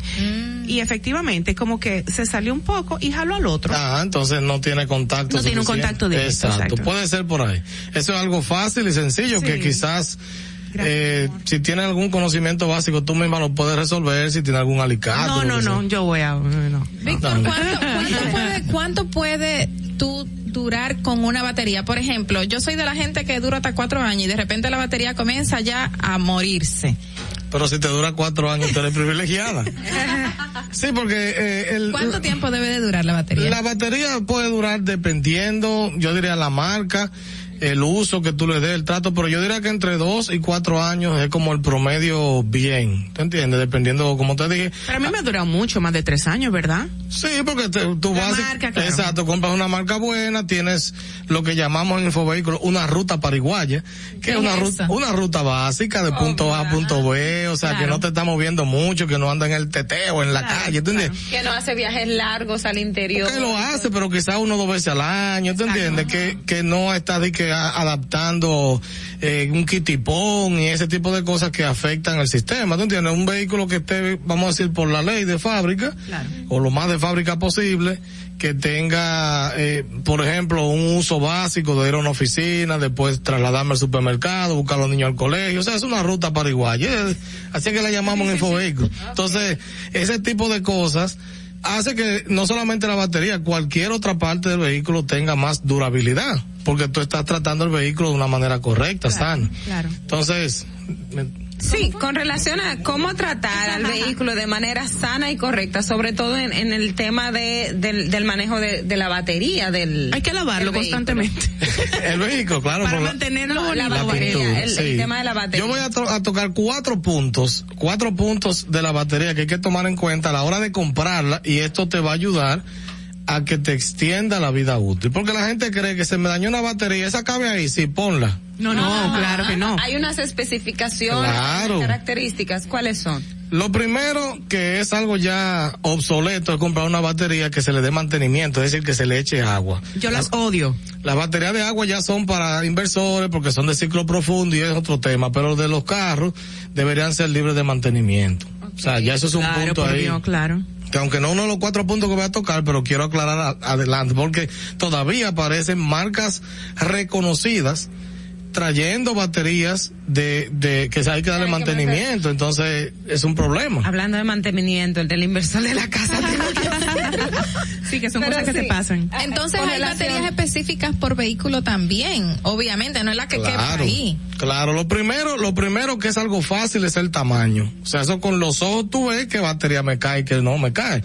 Y esto es también algo fácil porque las baterías de inversor, el que tiene aunque sea un poquito de conocimiento, sabe que son diferentes en tamaño, en, la conexión de los polos, son diferentes y es difícil que una gente que compró una batería y era de inversor me equivoqué. O sea, esa parte como que tiene que ser una gente que tenga muy, muy poco conocimiento. O demasiado novato. Exacto. Entonces, eh, también está la batería de camiones que son grandotas, ¿verdad? Entonces, usted, más o menos el tamaño es algo, yo diría que cualquier persona, hasta un niño, puede interpretar, esta le cae o no le cae. Pero en el tamaño viene también la forma en que estén los polos y estén las conexiones de tu, de tu vehículo. Porque a veces, claro, porque a veces tú tienes, por ejemplo, el polo positivo, que cuando la pones en tu, en, en el lugar donde va la batería de tu vehículo, queda muy lejos de donde está el cable. Entonces tienes que buscar que el polo positivo quede del lado inverso. O sea, tienes que tener en cuenta eso pareciera, ¿verdad? Porque si me, si yo puedo ponerlo, quizás es lo que le pasa a la batería de móvil, que cuando viene a ver, te pusieron una, que el polo positivo o el negativo le queda del otro lado y hay que extender mucho el cable. Bueno, pues, donde mismo compré la batería me daban el servicio de instalación y eh, son profesionales aparentemente, o sea que ellos saben lo que están haciendo. No, exacto, pero tú sabes que a veces, lamentablemente, no hay la que te llevan, la que te toca, y por solamente no dejar la venta te ponen cualquier. ¿Qué, ¿Qué, tan importante es llevar, poner la batería que lleva el vehículo? ¿Cómo esto puede afectar o no su buen desempeño? Bueno, en el tema del tamaño, porque los, las otras especificaciones te voy a explicar la importancia, pero en el tema del tamaño es muy, muy importante, porque si tú pones una batería muy pequeña, muy grande no cabe, ¿verdad? Pero muy pequeña, la batería puede que si no tiene el soporte bien fijo se ruede y eso provocar un falso contacto. Porque si esos polos eh, eh, se pegan con, con algo metálico puede provocar un falso contacto y hasta encenderse el vehículo. Entonces, por eso es la importancia de esto. Otra cosa, aparte del tamaño, que también es algo que usted lo puede ver muy fácil, vamos a llamar así, es el voltaje. La mayoría de baterías son de 12 voltios. Las que no son de 12 voltios, vuelvo y repito, son las de inversor, que sí hay de 12 voltios, pero la mayoría son de 6. O la de camiones que son de 24 voltios y por el tamaño no va a caber. No va a caber. O sea que ya vamos con dos puntos que, ¿qué te digo? Son como tan sencillos y son los dos únicos que la mayoría de la gente pone atención. Sin embargo, los dos que faltan, que son la parte eh, vamos a decir, de especificaciones que pueden, aquí te, te van a ayudar a que la vida útil eh, se extienda o no. Uno de ellos es lo que se llama CCA, que viene de las siglas en inglés, Cold Cracking Amp, o el encendido, el amperaje del vehículo en frío. Okay. Esto es. Lo manejan los técnicos. qué es? El CCA, que está en números, tú lo vas a ver que dice tu batería, la batería lo dice, el, 90% de las baterías dicen en el sticker en algún lado, CCA 700. CCA 900, CCA 320, dependiendo del tamaño de tu batería y de tu vehículo, la que necesites. Esto es el amperaje, o sea, la potencia que emite esta batería para, para encender el vehículo. ¿Qué pasa? Si tú tienes una batería muy, de mucho CCA, porque hay baterías que son de caja pequeña, o sea, tienen mucha potencia, pero vienen en una cajita pequeña y te confunden, y tú la pusiste. Pero ¿qué pasa? Si tú pones un CCA muy grande, o sea, mu- muy, vamos a poner tu vehículo necesita 400 y tú le pones 800. ¿Qué pasaría ahí? El alternador puede que tenga, eh, o sea, en el, en el tiempo se dañe o la batería te dure menos. ¿Por qué? Porque nunca va a darle la carga suficiente. ¿Qué tú dijiste, Alex? Que, quemaría los fusibles, pre- pregunta. Eh, no necesariamente, pero te va... Eso mismo pensé yo porque una vez me pasó así. No, porque el voltaje es el mismo. Va a tener, va a seguir teniendo 12 voltios. El problema es que cuando tú tienes una batería muy grande, tu alternador se va a mantener dándole carga, dándole carga, nunca se va a detener y eso le va a cortar la vida útil al alternador, pero también la batería porque nunca llegó a su estado de carga máximo. Ok. ¿Entiendes? Entonces, esa batería que tú la veías muy grande, no es que no se pueda poner un poquito más grande, pero, eh, y eso lo voy a explicar, pero tan grande n- no te funciona y lo mismo tan pequeña. Por ejemplo, si tu vehículo necesita 600 SA y le pones una de 300, te va a prender. Pero el día que tú prendas un radio cinco minutos para escuchar en un parqueo algo en lo que ya no va porque tiene muy poca potencia. Ah, Eso, eso, mira, importantísimo, porque yo antes tenía otro vehículo y, y recuerdo que una vez uno prendía la radio y luego cuando ibas a prender el vehículo ya no tenías batería y yo pre- o sea, pensaba que era que la batería estaba dañada y me decían, no, eh, la batería está buena y yo, pero ¿por qué Oh, entonces se wow. descarga? Antes, eh, los mecánicos, digo antes, aunque todavía lo hacen, pero ya no es así, eh, le decían de que esa batería es 11-12, 9-12, 15-12. Si a usted le están diciendo así, ese no sabe, ya no se ha actualizado. Oh, Dios. Porque si le dicen esa batería es 13-12, ya eso hace mucho que cambió para lo que se llama hoy en día ¿Y CCA. qué es eso? ¿Qué, qué, qué códigos son esos? El 13-12 es como los mismos CCA, como la potencia que tenía la batería. Pero cambió la codificación. Exacto, pero ahora se le llama el amperaje. Puede ser que tengan el amperaje, no CCA, que ahí sí está correcto. Ok. Pero muy interesante, Víctor, de que usted está mencionando tantas cosas que por una mala batería, una mala posición puede dañar otras cosas. La gente, o desde mi experiencia, digamos, la gente no se fía tanto en que la batería puede hacer otros daños, sino que otras cosas se pueden dañar dentro del carro.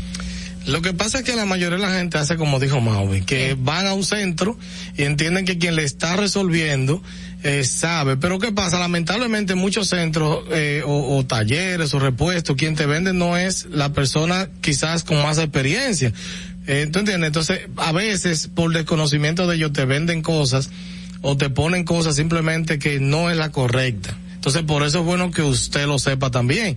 Te lo digo porque en mi caso yo tengo mucho encontronazo cuando voy a comprar cosas porque me dicen, ¿qué es esta que lleva? Porque aquí al dominicano le gusta, eso no es nada.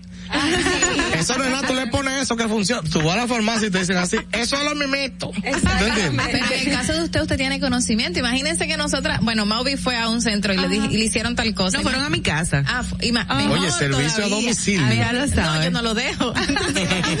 Imagínate que cualquiera de nosotras sin conocimiento no puede poner cualquier Bueno, cosa. para eso está Infovehículo tratando de ayudar a la gente. Pero entonces, ¿qué el hago? cuarto punto, el cuarto punto. dale. Ya mencionabas tres. No, te- o sea, para terminar con este del, del CCA, porque quiero no dejar en el aire el punto de, de, de cuál lleva tu vehículo. Por ejemplo, un vehículo pequeño, eh, los, los pequeños japoneses como un Toyota Vitz, un Mazda Demio, eh, un carrito Fiat, quizás. No. un, sí, un carrito pequeño. Esos carritos pequeños, normalmente el CCA, la batería más pequeña, que son una chiquitica que tienen los polos finos, son de 320 CCA. O sea, yo diría que quizás 400 máximo, eso es lo que llevan.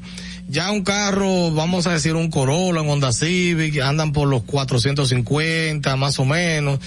Eh, un Camry, un Accord o una Jeepetica como una Tucson, una CRB que son ya eh, como otro- Medianos. exacto. Ahí tienen eh, 500, 550. Cuando nos vamos para allá, una Ford Explorer, una Claro, más capacidad, Ahí hablamos de los 700 y los vehículos dicen, no importa que sea carro de 800 cc en adelante. Cuando usted va a comprar la batería en los centros, en muchos centros, hasta en supermercados he visto que venden este tipo de cosas, hay un, un listado. Hay como una hoja donde le va diciendo más o menos. Tabulado todo. Exacto, usted se puede guiar de ahí. Si usted no sabe, yo siempre le digo a la gente, usted entra a Google y escribe su carro. Toyota Corolla 2006 CCA. Y ahí le van a salir muchísimas especificaciones de cuál lleva. El CCA se puede subir o se puede bajar, que es la parte que no quiero dejar en el aire. Sí se puede poner un poco más alto, es lo recomendable. Para eso mismo que si usted conecta el radio o algo no se lo descargue de una vez. Ok, entonces en mi caso, ¿qué debería yo hacer? ¿Volver a llamar a la compañía que me instaló la batería para que eh, chequee, coloque mejor la batería? Eh, qué sé yo, como agotar esa posibilidad para ver si no es la otra opción que tú me diste del... Del motor de arranque, no, yo creo que en tu caso es que hay un polo que no está haciendo un buen contacto. Eso es algo que se puede resolver fácil si usted conoce lo que está haciendo y tiene por lo menos un alicate. no, no, yo no tengo alicate ni nada. No, no, yo no digo en tu caso, digo en caso de alguien que, que más o menos vea, pero tú puedes llamar al centro otra vez, quizás te van a cobrar por eso. ¿Ustedes dan ese servicio?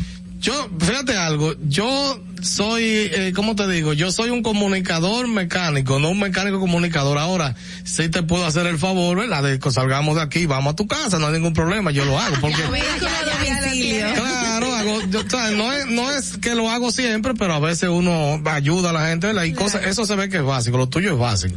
Porque eso es algún polo mal, Cuando uno eh, hace, anda mucho tiempo en un vehículo que tiene este problema, por ejemplo, que a cada rato el polo se le suelta, y tú, ¿qué tipo de daño futuro le puede causar esto al vehículo al mismo, o al mismo, o a los equipos adentro?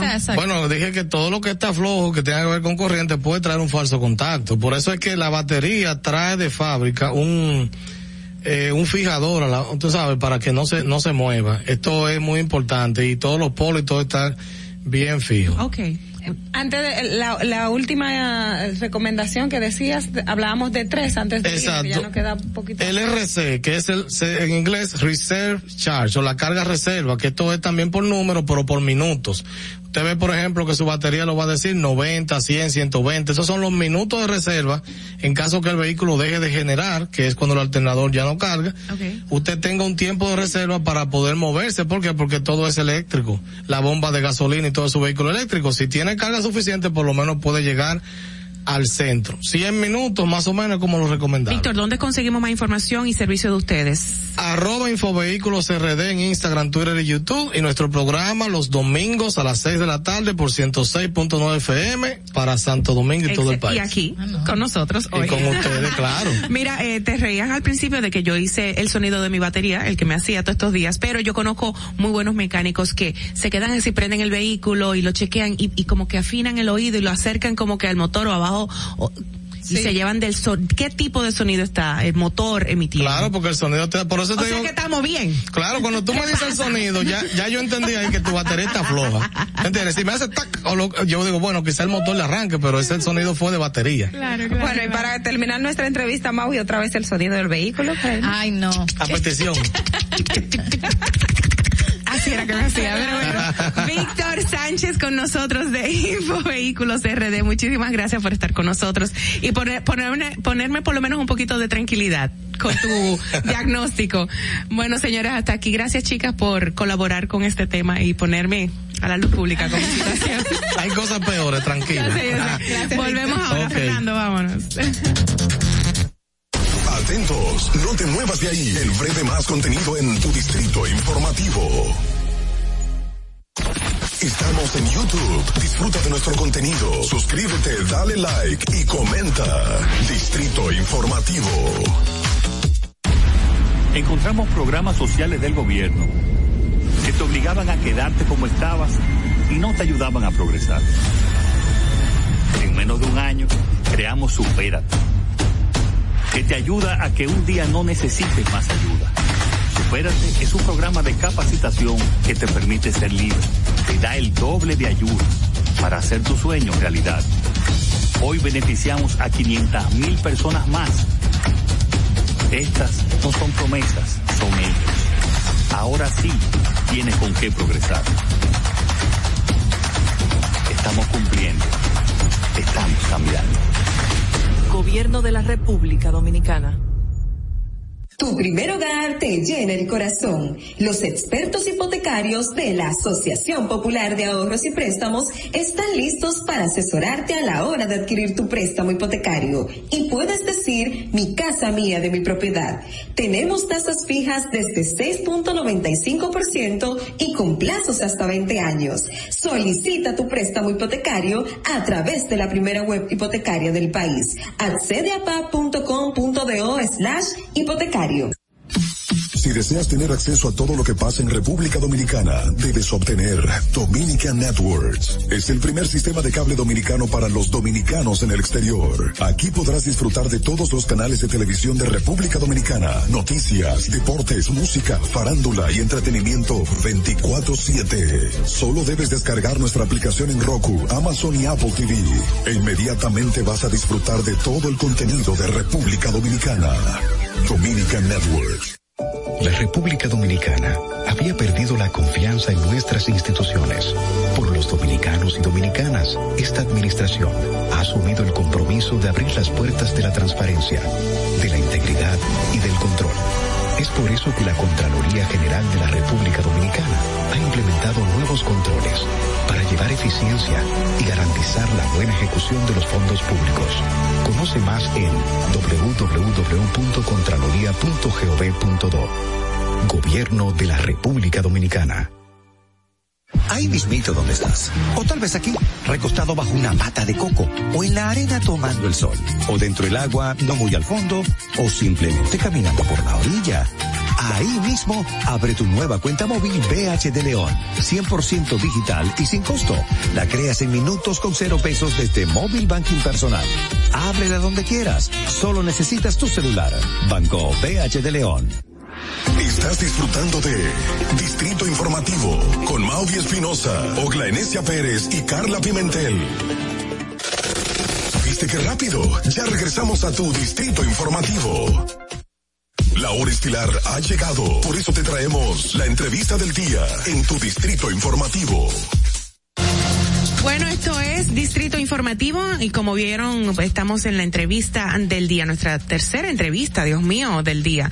Señores, um, vamos a darle la bienvenida formal, bueno, ya lo hicimos, pero ahora sí, mencionando su nombre, una persona conocedora del mundo del cine y vamos a hablar en el día de hoy de los estrenos ya post pandemia y los demás plataformas, ¿verdad que sí? Así es. Así, eh, tenemos con nosotros al señor Argeni Viñas con lo mejor del cine. Bienvenido, Argenis, ¿cómo estás?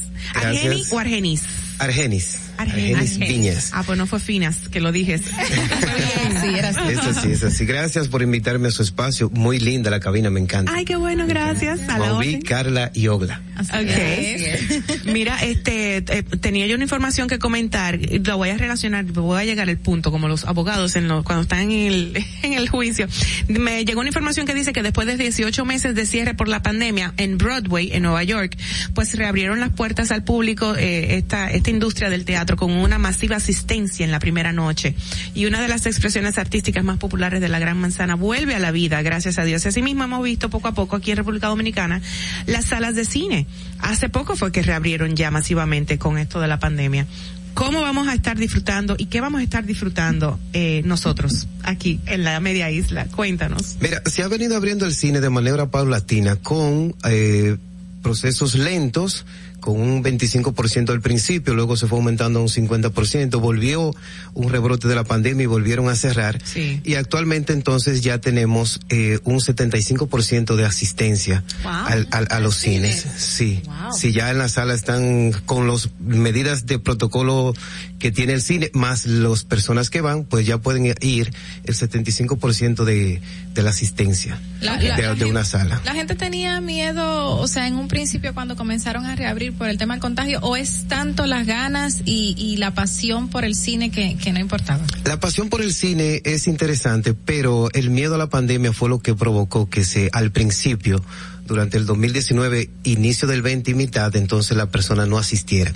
Aunque al principio se abrió y se dijo que era seguro, las personas tenían miedo de ir y los que iban ya eran muy poco y no valía la pena mantener las salas abiertas. Entonces lo que hicieron fue que lo abrían, probaban, no funcionaba y lo volvían y lo cerraban. Entonces, pero ya sí, ya pueden ir con confianza, que ya tienen todos los protocolos eh, de seguridad para mantener a las personas seguras. Y, y en estos momentos, ¿qué, qué estrenos tenemos? ¿Cuál, ¿Qué pueden ver las personas ahora mismo en el cine? Y sobre todo los horarios, si tienen los hora- horarios tradicionales o si al- se alteró. Les advierto que no me van a ver por ahora en el Ah. cine. Próximamente, próximamente. Mira, los horarios son los mismos. Son los mismos de antes de la pandemia porque ya aquí en el Distrito Nacional pues no hay toque de queda, gracias a Dios. Entonces ya pueden ir a- al cine a partir de las 4.30 de la tarde y tienen sus tres eh, tandas disponibles. Tienen anoche se, se hizo el preestreno de la película dominicana Más que el agua protagonizada por Fran Peroso y Joni Estrella, que es la historia de Nicolás, un joven que se dedica a la vida del narcotráfico y que no quiere que su hermano entre a esta vida por lo violento que son las autoridades con ellos. Entonces, eh, tiene la oportunidad de pedirle asistencia a una expareja que es interpretada por Joni Estrella, muy, muy interesante su participación. Y entonces esta, a raíz del trabajo de su exnovio, no quiere ayudarlo. Y a partir de ahí se va desarrollando esta historia que es bastante interesante. Y digo que fue el preestreno ayer porque también es el preestreno de la primera película del Festival de Cine Internacional Fine Arts, el- hace dos años que estaba cerrado por pandemia, reabrió, pero esta vez reabrió con la particularidad de que no son películas internacionales, sino que toda la selección son películas dominicanas. ah, sí. ¿Qué ¿Cuántas películas tenemos aquí en el país? Eh, ellos tienen a partir de hoy 16 películas dominicanas en estreno, donde podemos mencionar eh, Más que Agua, que fue la que mencioné hace Liborio, Mos, Carta Blanca, Santo Domingo y unas cuantas más que también son, son bastante ¿Y, y en interesantes. qué horario se van a ver esas películas en Fine Arts? Eh, en horario normal. Si ya a partir de las 4.30 las personas pueden ir. Me sorprende la cantidad de películas que tenemos para, para esto. O sea, son nuevas todas. Todas nuevas. Como hemos crecido, Como ¿eh? hemos- A excepción de Malpaso, que ya tiene un año exhibiéndose en festivales internacionales, pero las demás sí, las demás son... ¿Cuál, cuál son- es tu favorita de todas estas dominicanas propuestas ahí? Mira, mis favoritas son Más que el agua y Liborio.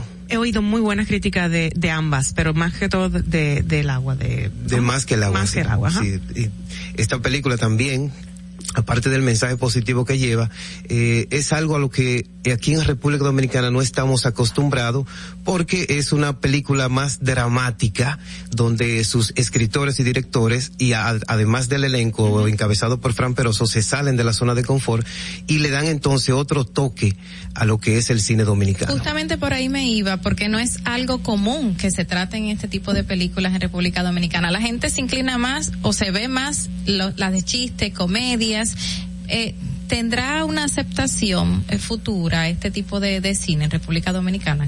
Sí, porque el tiempo lo amerita. El tiempo lo amerita. Tenemos una ley de cine que está apoyando al 100% a todas las propuestas. Además, también tenemos una eh, cine que viene desde el exterior a firmar, a producir con actores eh, técnicos de aquí, entonces tenemos que ir evolu- evolucionando. Tal vez eh, no tengamos ahora la aceptación que queramos, pero yo creo que en poco tiempo sí, sí va a ser necesario que las películas tengan una calidad más marcada. Argeni, tú tienes, perdón, Instagram. Sí, señorita. ¿Cuál es tu cuenta? Eh, lo mejor del cine RD. Ah, ok. Y, y a- a- además de eh, estrenos locales, este, ¿hay algún estreno internacional que se esté eh, para estas semanas en, en el país? Sí, también hoy se estrena La Casa Oscura. La Casa Oscura es una película escrita y dirigida por David Bruckernett y protagonizada por Rebecca Halls. Es la historia de una chica que luego de la muerte de su esposo se muda a una casa solitaria para darle un, para continuar con su vida. Entonces ahí descubre que esta casa no está no está sola y que cuando está soñando empiezan a sentir eh, movimientos eh, fantasmagóricos, así se, se podría decir. Y a partir de ahí empieza a desarrollarse la película. No doy más detalle por motivo de spoiler, pero a partir de ahí se empieza a desarrollar la trama de esta película que es bastante, bastante interesante. Rebecca Hall tiene la fama de hacer interpretaciones bastante interesantes. La vimos recientemente en la última película Godzilla, Godzilla versus Kong, que ella era la científica que estaba estudiando a este, a este el gran mono gigante. mono gigante. Sí, entonces eh, sus actuaciones son bastante interesantes y en esta va a cautivar a todo el público que asiste al cine. Y para los pequeños, ¿hay alguna, algún estreno para los niños? Sí, para los pequeños está el estreno de Pau Patrol, la película. Ya vi a mi sobrinita. Patrol, la película. En esta historia, el el alcalde Handiger, como ya no pudo en, en Bahía Aventura conseguir sus méritos, entonces se fue a Ciudad Aventura. Ahí entonces hace todos sus desarreglos y tienen que llamar a los Pau Patrol para que vayan a defenderlos. Vamos a llamarlos. Así es, así es, así es. La, la película es bastante interesante porque aparte de lo que nos tienen acostumbrado en la televisión, en la serie, también tiene un toque más humano. La peli, yo siempre he dicho, las películas animadas, aunque están hechas para niños, siempre tienen un trasfondo bastante interesante que le llega más a los adultos porque la vemos de una forma distinta. Claro. Entonces búsquenla que en esta película se enseña que la amistad y la confianza entre un equipo está por encima de todo. Eh, vi- vimos en inicios de verano y, y a principios de este año que muchos eh, muchas filmaciones se hicieron aquí en República Dominicana, en, en la zona este. ¿Qué ha traído tanto tanto consigo esto? Eh, ¿Cómo nos ayuda a nosotros aquí y por qué eligen a la República Dominicana para hacer estas filmaciones? Mira, se han hecho bastantes grabaciones aquí en República Dominicana. Lo que pasa es que la industria cinematográfica dominicana está creciendo. A partir de que esas locaciones también tienen una belleza natural, Pero son menos costos también para ellos. O Para sea, ellos sale es- más rentable acá. Para ello es menos costo por el, el patrocinio de la ley de cine, pero es más rentable para República Dominicana por los impuestos. Claro. Exacto. Entonces se grabó una película dirigida por M. Night Shyamalan que se llama All, protagonizada por eh, Gael García Bernal. Interesantísima la premisa también, que es, es, es donde entran a una playa y empiezan a envejecer de manera más rápida. También Sandra Bullock con filmó una película aquí recientemente que estaba casi casi estrenándose. Netflix también ha venido a grabar ¿Te muchas recuerdas cuál era la de Sandra Bullock? Era como... ¿Cuál era el título? ¿Te acuerdas? No. Eh, No tengo el título preciso, Ok. pero sí, sí gra- grabó aquí en Samaná, eh, tengo entendido, y ahí fue que donde se empezaron ya a, a- a concretizar todas estas grabaciones luego de la pandemia. Ya durante la pandemia, esta que mencioné ante, antigua, anteriormente, All, se hizo durante la pandemia cuando ya todo el mundo estaba estaba en sus casas, vinieron, aprovecharon que las sí, que, estaban que solas. estaban solas, hicieron las grabaciones y luego fueron y, y produjeron allí en Estados Unidos, pero sí, definitivamente República Dominicana es un atractivo para el cine. De no me hecho, Vin Diesel eh, abrió, tiene un, un estudio aquí en, en Puerto Plata, te- eh, un acuerdo con eso. De hecho, el presidente de la República Sí. participó. Sí. La de Sandra Bullock se llama eh, Lost City of D, la ciudad perdida de D. De Exactamente, dedo. sí. Y duró algunas Con 10 Shaolin semanas. Tatum. Exacto. Exacto. Me, me notifican por aquí que hay un tapón en, Ay, ay, la, ay. en el puente de la 17 porque están, parece, filmando una escena de una película. Ay, qué justamente. Ah, pero perfecto. Ahora mismo. Sí, me están esperando, yo voy para allá ahora. Ay, Ay, Dios mío, cuántas cosas están ocurriendo buenas también. O sea, que qué bueno que estás con nosotros diciéndonos todas estas cosas buenas. Los cines han reabierto en un 75% de su capacidad y con todas son propuestas dominicanas para una manera de aunar y de apoyar y de aupar, perdón, eh, el- la, la industria dominicana. Así es, así es. Bueno, Eh, vamos a finalizar entonces. ¿Quieres agregar algo más? Eh, le quería decir también que es seguro ir al cine. No es lo mismo a raíz de la pandemia, aunque es beneficioso para las productoras pequeñas, eh, no es tan beneficioso, beneficioso para los cines y las productoras grandes. El streaming eh, subió bastante fuerte durante la pandemia, pero la sensación de ir, a- de ir al cine no es igual a ver una película en la casa. Así que vayan al cine, quien tenga la facilidad, quien no tenga una comorbilidad especial que pueda asistir al cine, vaya y véanla que va a valer la pena. Y que se vacunen para ir al Y que cine. se vacunen, por supuesto, que se vacunen. Bueno, pues Argenis Viñas, recuerden que están en eh, lo mejor del Lo cine mejor del RD, cine RD. en Instagram y en otras plataformas también, Eh, Facebook, no, y- no, eh, no, solamente solo- Instagram. solo Instagram. Perfecto, gracias Argenis y bienvenido, esta es tu casa. Gracias por la invitación. Vuelve pronto, volvemos ya, don Fernando, sí.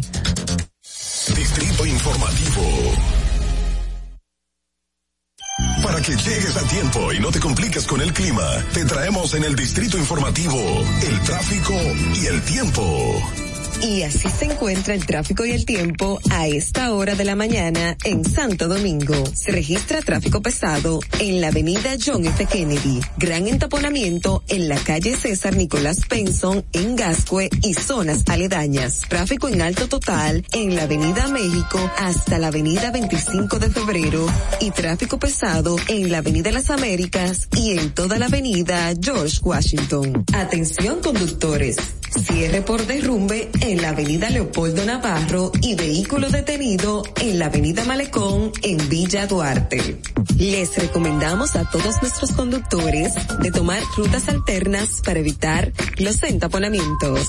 En el estado del tiempo en el Gran Santo Domingo se encuentra mayormente soleado con una temperatura de 23 grados y una máxima de 31 grados. Hasta aquí el estado del tráfico y el tiempo. Soy Nicole Tamares. Sigan disfrutando de Distrito Informativo. Estás disfrutando de Distrito Informativo con Maudie Espinosa, Ogla Enesia Pérez y Carla Pimentel. De regreso ya en nuestra parte final, recuerden que el, los panamericanos, la Copa Panamericana con el voleibol y nuestras reinas del Caribe siguen dando eh, pues los partidos para que los disfrutemos en vivo. Pueden ir apoyarlas y disfrutar de esta adrenalina que bueno se despliega y ya estuve yo en una de estas noches y la verdad que es interesantísimo. Vayan, vayan, vayan, que me lo van a agradecer.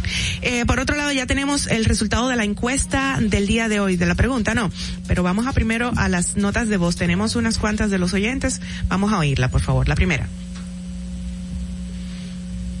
de que no. Si la extraditan es porque serán juzgados allá y nadie puede ser condenado dos veces y por el mismo delito, según las leyes judiciales. Al no ser que sea por casos diferentes. Ok, gracias. ¿Para qué? Si es con narcotráfico, esta gente no vuelve a ver la luz del sol si son extraditados. Entiendo que la DEA es muy responsable se encargarán de llevar el caso con todos los protocolos que amerita. Que lo manden y ellos resuelven. Ok. Esas dos, ¿verdad? Lo primero es que se apruebe la ley de, de extinción de dominio y que si hay culpabilidad, que se juzgue y que sea el juez o el tribunal que tome esa decisión. Ya con el tema de la extradición, de acuerdo a si ambos países tienen este acuerdo, pues ya se toma, pues el país lo solicita porque tiene la implicación en ese país eh, que está solicitando esa persona. Entonces se solicita eh, la solicitud de esa persona, ya sea vía Cancillería, eh, se somete a, la, a los organismos judiciales, van a la Suprema, un juez de la Suprema conoce esta, este proceso, ya el, el imputado puede decidir si acepta firmar voluntariamente su petición para irse a enfrentar la justicia a ese país y ya luego el presidente emite un decreto que autoriza que se vaya. Recuerden el decreto de ayer que eh, dice que esa persona que va a ser juzgada en ese país, uno, no puede ser condenada a una pena mayor que la que existe en República Dominicana. Dos, no puede ser juzgado a pena de muerte. Y si hay culpabilidad, pues tiene que ir a un juicio y pagar la condena allá. Pero para quitarle los bienes, lo primero es Claro, estoy de acuerdo que cualquier persona, ya saben, que esté ligada al narcotráfico o actos de corrupción, que se le quiten los bienes y que sean destinados, pues, a, a cosas que el país necesita. Pero lo primero es que los legisladores, por favor, pues, eh, aprueben la ley de extinción de dominio. Perfecto. La Bueno, gente está preparada, gente tiene conocimientos, si- sigue indagando con respecto al tema de interés. O sea, la gente está pendiente a lo que está ocurriendo en la República Dominicana. Así es. Vámonos con los resultados de la encuesta del día de hoy. La pregunta fue, lo teníamos en pantalla hace un ratito, ¿debe República Dominicana primero lograr condenar a vinculados en caso Falcón para quitarles los bienes antes de ser enviados a los Estados Unidos? Un 60% dijo que sí y un 40% dijo que no. Los resultados están ahí, ahí, ahí, más o menos, exacto. Eh, bueno, básicamente es como explicaba una de las de las oyentes, el Estado tomó una decisión al respecto. Cuando tú decides extraditar, tú renuncias a, Claro. a perseguir judicialmente, pero se deben ver los mecanismos y por eso, como decía ella, la importancia de la ley de extinción de dominio, que sin esa no se pueden hacer muchas cosas, lamentablemente. Ujú. No, no, eso mismo, esencial es seguir insistiendo en la aprobación de la ley de extinción de dominio y llevar todos los casos judiciales de manera íntegra, de manera clara y que no se vea como una persecución, al contrario, sino que se vea como una investigación limpia, como se está, y creo que, creo yo que se está llevando hasta ahora. No, y, y, y esto, eh, aunque en el día antes de ayer algunos congresistas estaban diciendo que es un tema que atenta a, la, de los partidos políticos que se Ah, quieren la- sí, claro. Sin embargo, que tú tengas unos cuatro legisladores formando parte de una investigación de lavado de activos con nombre, apellido, pruebas, evidencias, te dice, bueno, algo Pero los miembros de su partido, los superiores, dicen otra cosa. Todos están diciendo, estamos de acuerdo que se investigue cualquier persona vinculada a nuestro partido y que luego entonces se haga lo que se tenga que hacer con esa persona. O sea, que Exactamente. por ahí es que no tenemos que ir. Bueno, chicas, gracias, gracias por haber empezado el programa tan chulas, me encantó escucharlas. Y bueno, vamos a despedir con nuestra frase, dice, sean fuertes y valientes, no teman ni se asusten ante estas naciones, pues el Señor su Dios siempre los acompañará y nunca los dejará ni abandonarás, me lo aplico. Yo sé que Él está en control, todo va a ir bien, hoy es un día perfecto para empezar cualquier cosa que deseemos y sobre todo mantener el ánimo arriba, dándole gracias. Cerramos con la canción que dice, hoy es un buen día para empezar ser felices. Hasta mañana. ese rayo de sol que me viene a despertar. Dominica Networks presentó Distrito Informativo. Hey, feeling young, but they treat me like the OG. And they want the T on me, I swear they nosy. Said he put some money on my head, I guess we gon' see. I won't put no money on his head, my told me. I gotta be single for a while, you can't control me. Uno, those traits in a race, they can't hold me. And I show my face in a case, so you know it's me. Imitation isn't flattery, it's just annoying me. And I'm too about it. And the dirt that they threw turned to soil and I grew about it. Time for y'all to figure out what y'all gonna do about it. Big wheels keep rolling, rolling. I'm outside, 29, G5, seaside. I've been losing friends and finding peace. But honestly, that sound like a fair trade to me. If I ever heard one and I'm still here outside, front line, south side. I've been losing friends and finding peace. Honestly, that sound like a fair trade to me. Invite me over if you throw another pity party. Looking back, it's hard to tell you where I started. I don't know who loved me, but I know that it ain't everybody. I can never love her, she a busybody. Baby, if you want me, can't be turning up with everybody. Nah, can't be anybody. Yeah, I got feelings for you, that's the thing about it. Yeah, you know that it's something when I sing about it. Yeah, mama used to be on disability, but gave me this ability. And now she walking with her head high and her back straight. I don't think you feeling me, I'm out here being everything they said I wouldn't be, or couldn't be. I don't know what happened to them guys that said they would be. I said, see you at the top and they misunderstood me. I hold no resentment in my heart, that's that maturity. And we don't keep it on us anymore, it's with security. I'm outside, 29, G5, seaside. I've been losing friends and finding peace. But honestly, that sound like a fair trade to me. If I ever heard one and I'm still here outside, front line, south side. I've been losing friends and finding peace. Honestly, that sound like a fair trade to me.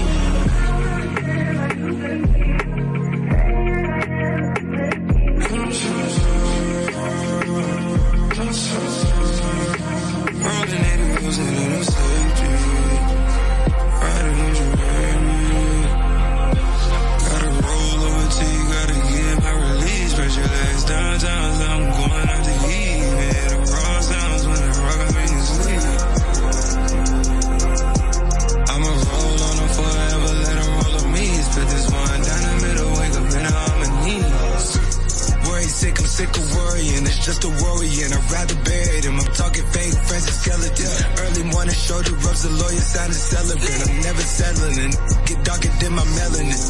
At the crib all by myself. The been caving in, scrolling through my call log, my emojis. I'm saving them. Tomorrow, that's the beach with my f***ers, but I favorite them. That butterfly emoji hold me down and all my babies done. Uncle Demon face when push away, he got the K on him. I bought bread instead of watching break down. They say the couple too like I'm from Cape Town. Know their position, you know, with the face down. I'm never content. Jamila van, I get it frequent. I'm making expense to me, it just sense. I'm dropping the top, not tip for the win. I'm dropping the top, cause I'm trying to spin. She dropping the top, she back again. Look at she at the crib again. Company. I let it slide when I really should've slid. After all I did, look how they repay me back, not following my rib. Tell me what type of payment is that? I put that on my kid and my trust, yeah, it is what it is. And I'm outside, 29. G5, seaside. I've been losing friends and finding peace. But honestly, that sound like a fair trade to me. If I ever heard one, and I'm still here outside, front line, south side. I've been losing friends and finding peace. Honestly, that sound like a fair trade to me.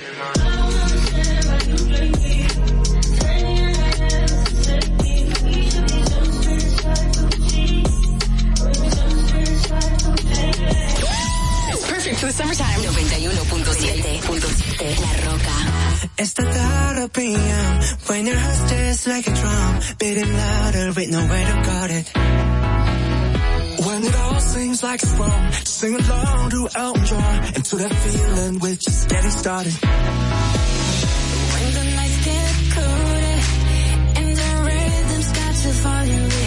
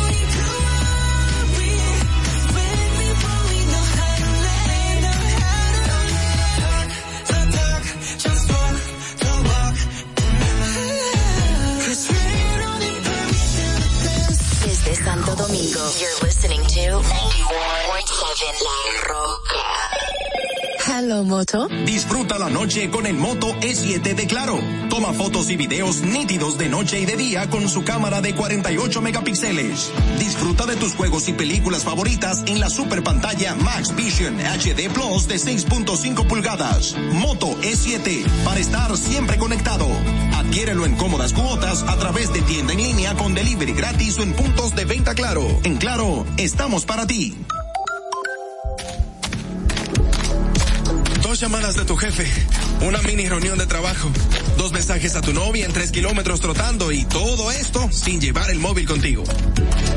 Con Claro Sync en tu Apple Watch, disfrutas de conexión celular sin llevar tu móvil. Actívalo en tu plan Smart Postpago y recibe tres meses de renta gratis. Adquiérelo en cómodas cuotas a través de tienda en línea con delivery gratis o en puntos de venta Claro. En Claro, estamos para ti. Vive la esencia de la música.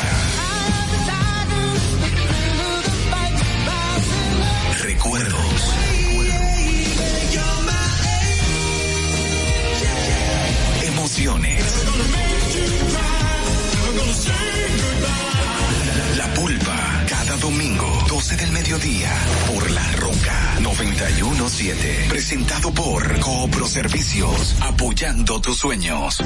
¿Te enteraste? En Coopro Servicios, las tres últimas cuotas son gratis. Al solicitar tu préstamo para comprar tu vehículo, las tres últimas cuotas son gratis. Además de que te aprueban tu préstamo rapidísimo. El mismo día sales montado, con seguro incluido, sin intereses. Busca más información en nuestras redes sociales como Coopro Servicios RD o llamando al 809-4720777 o vía WhatsApp 809-4720777. No te olvides, en Coopro Servicios, las tres últimas cuotas de tu préstamo 4720777 o vía WhatsApp 809-4720777. No te olvides, en Coopro Servicios, las tres últimas cuotas de 809-4720777. No te olvides, en Coopro Las tres últimas cuotas de tu préstamo 77. No te olvides, en Coopro Servicios, las tres últimas cuotas de tu préstamo Servicios, las tres últimas cuotas de préstamo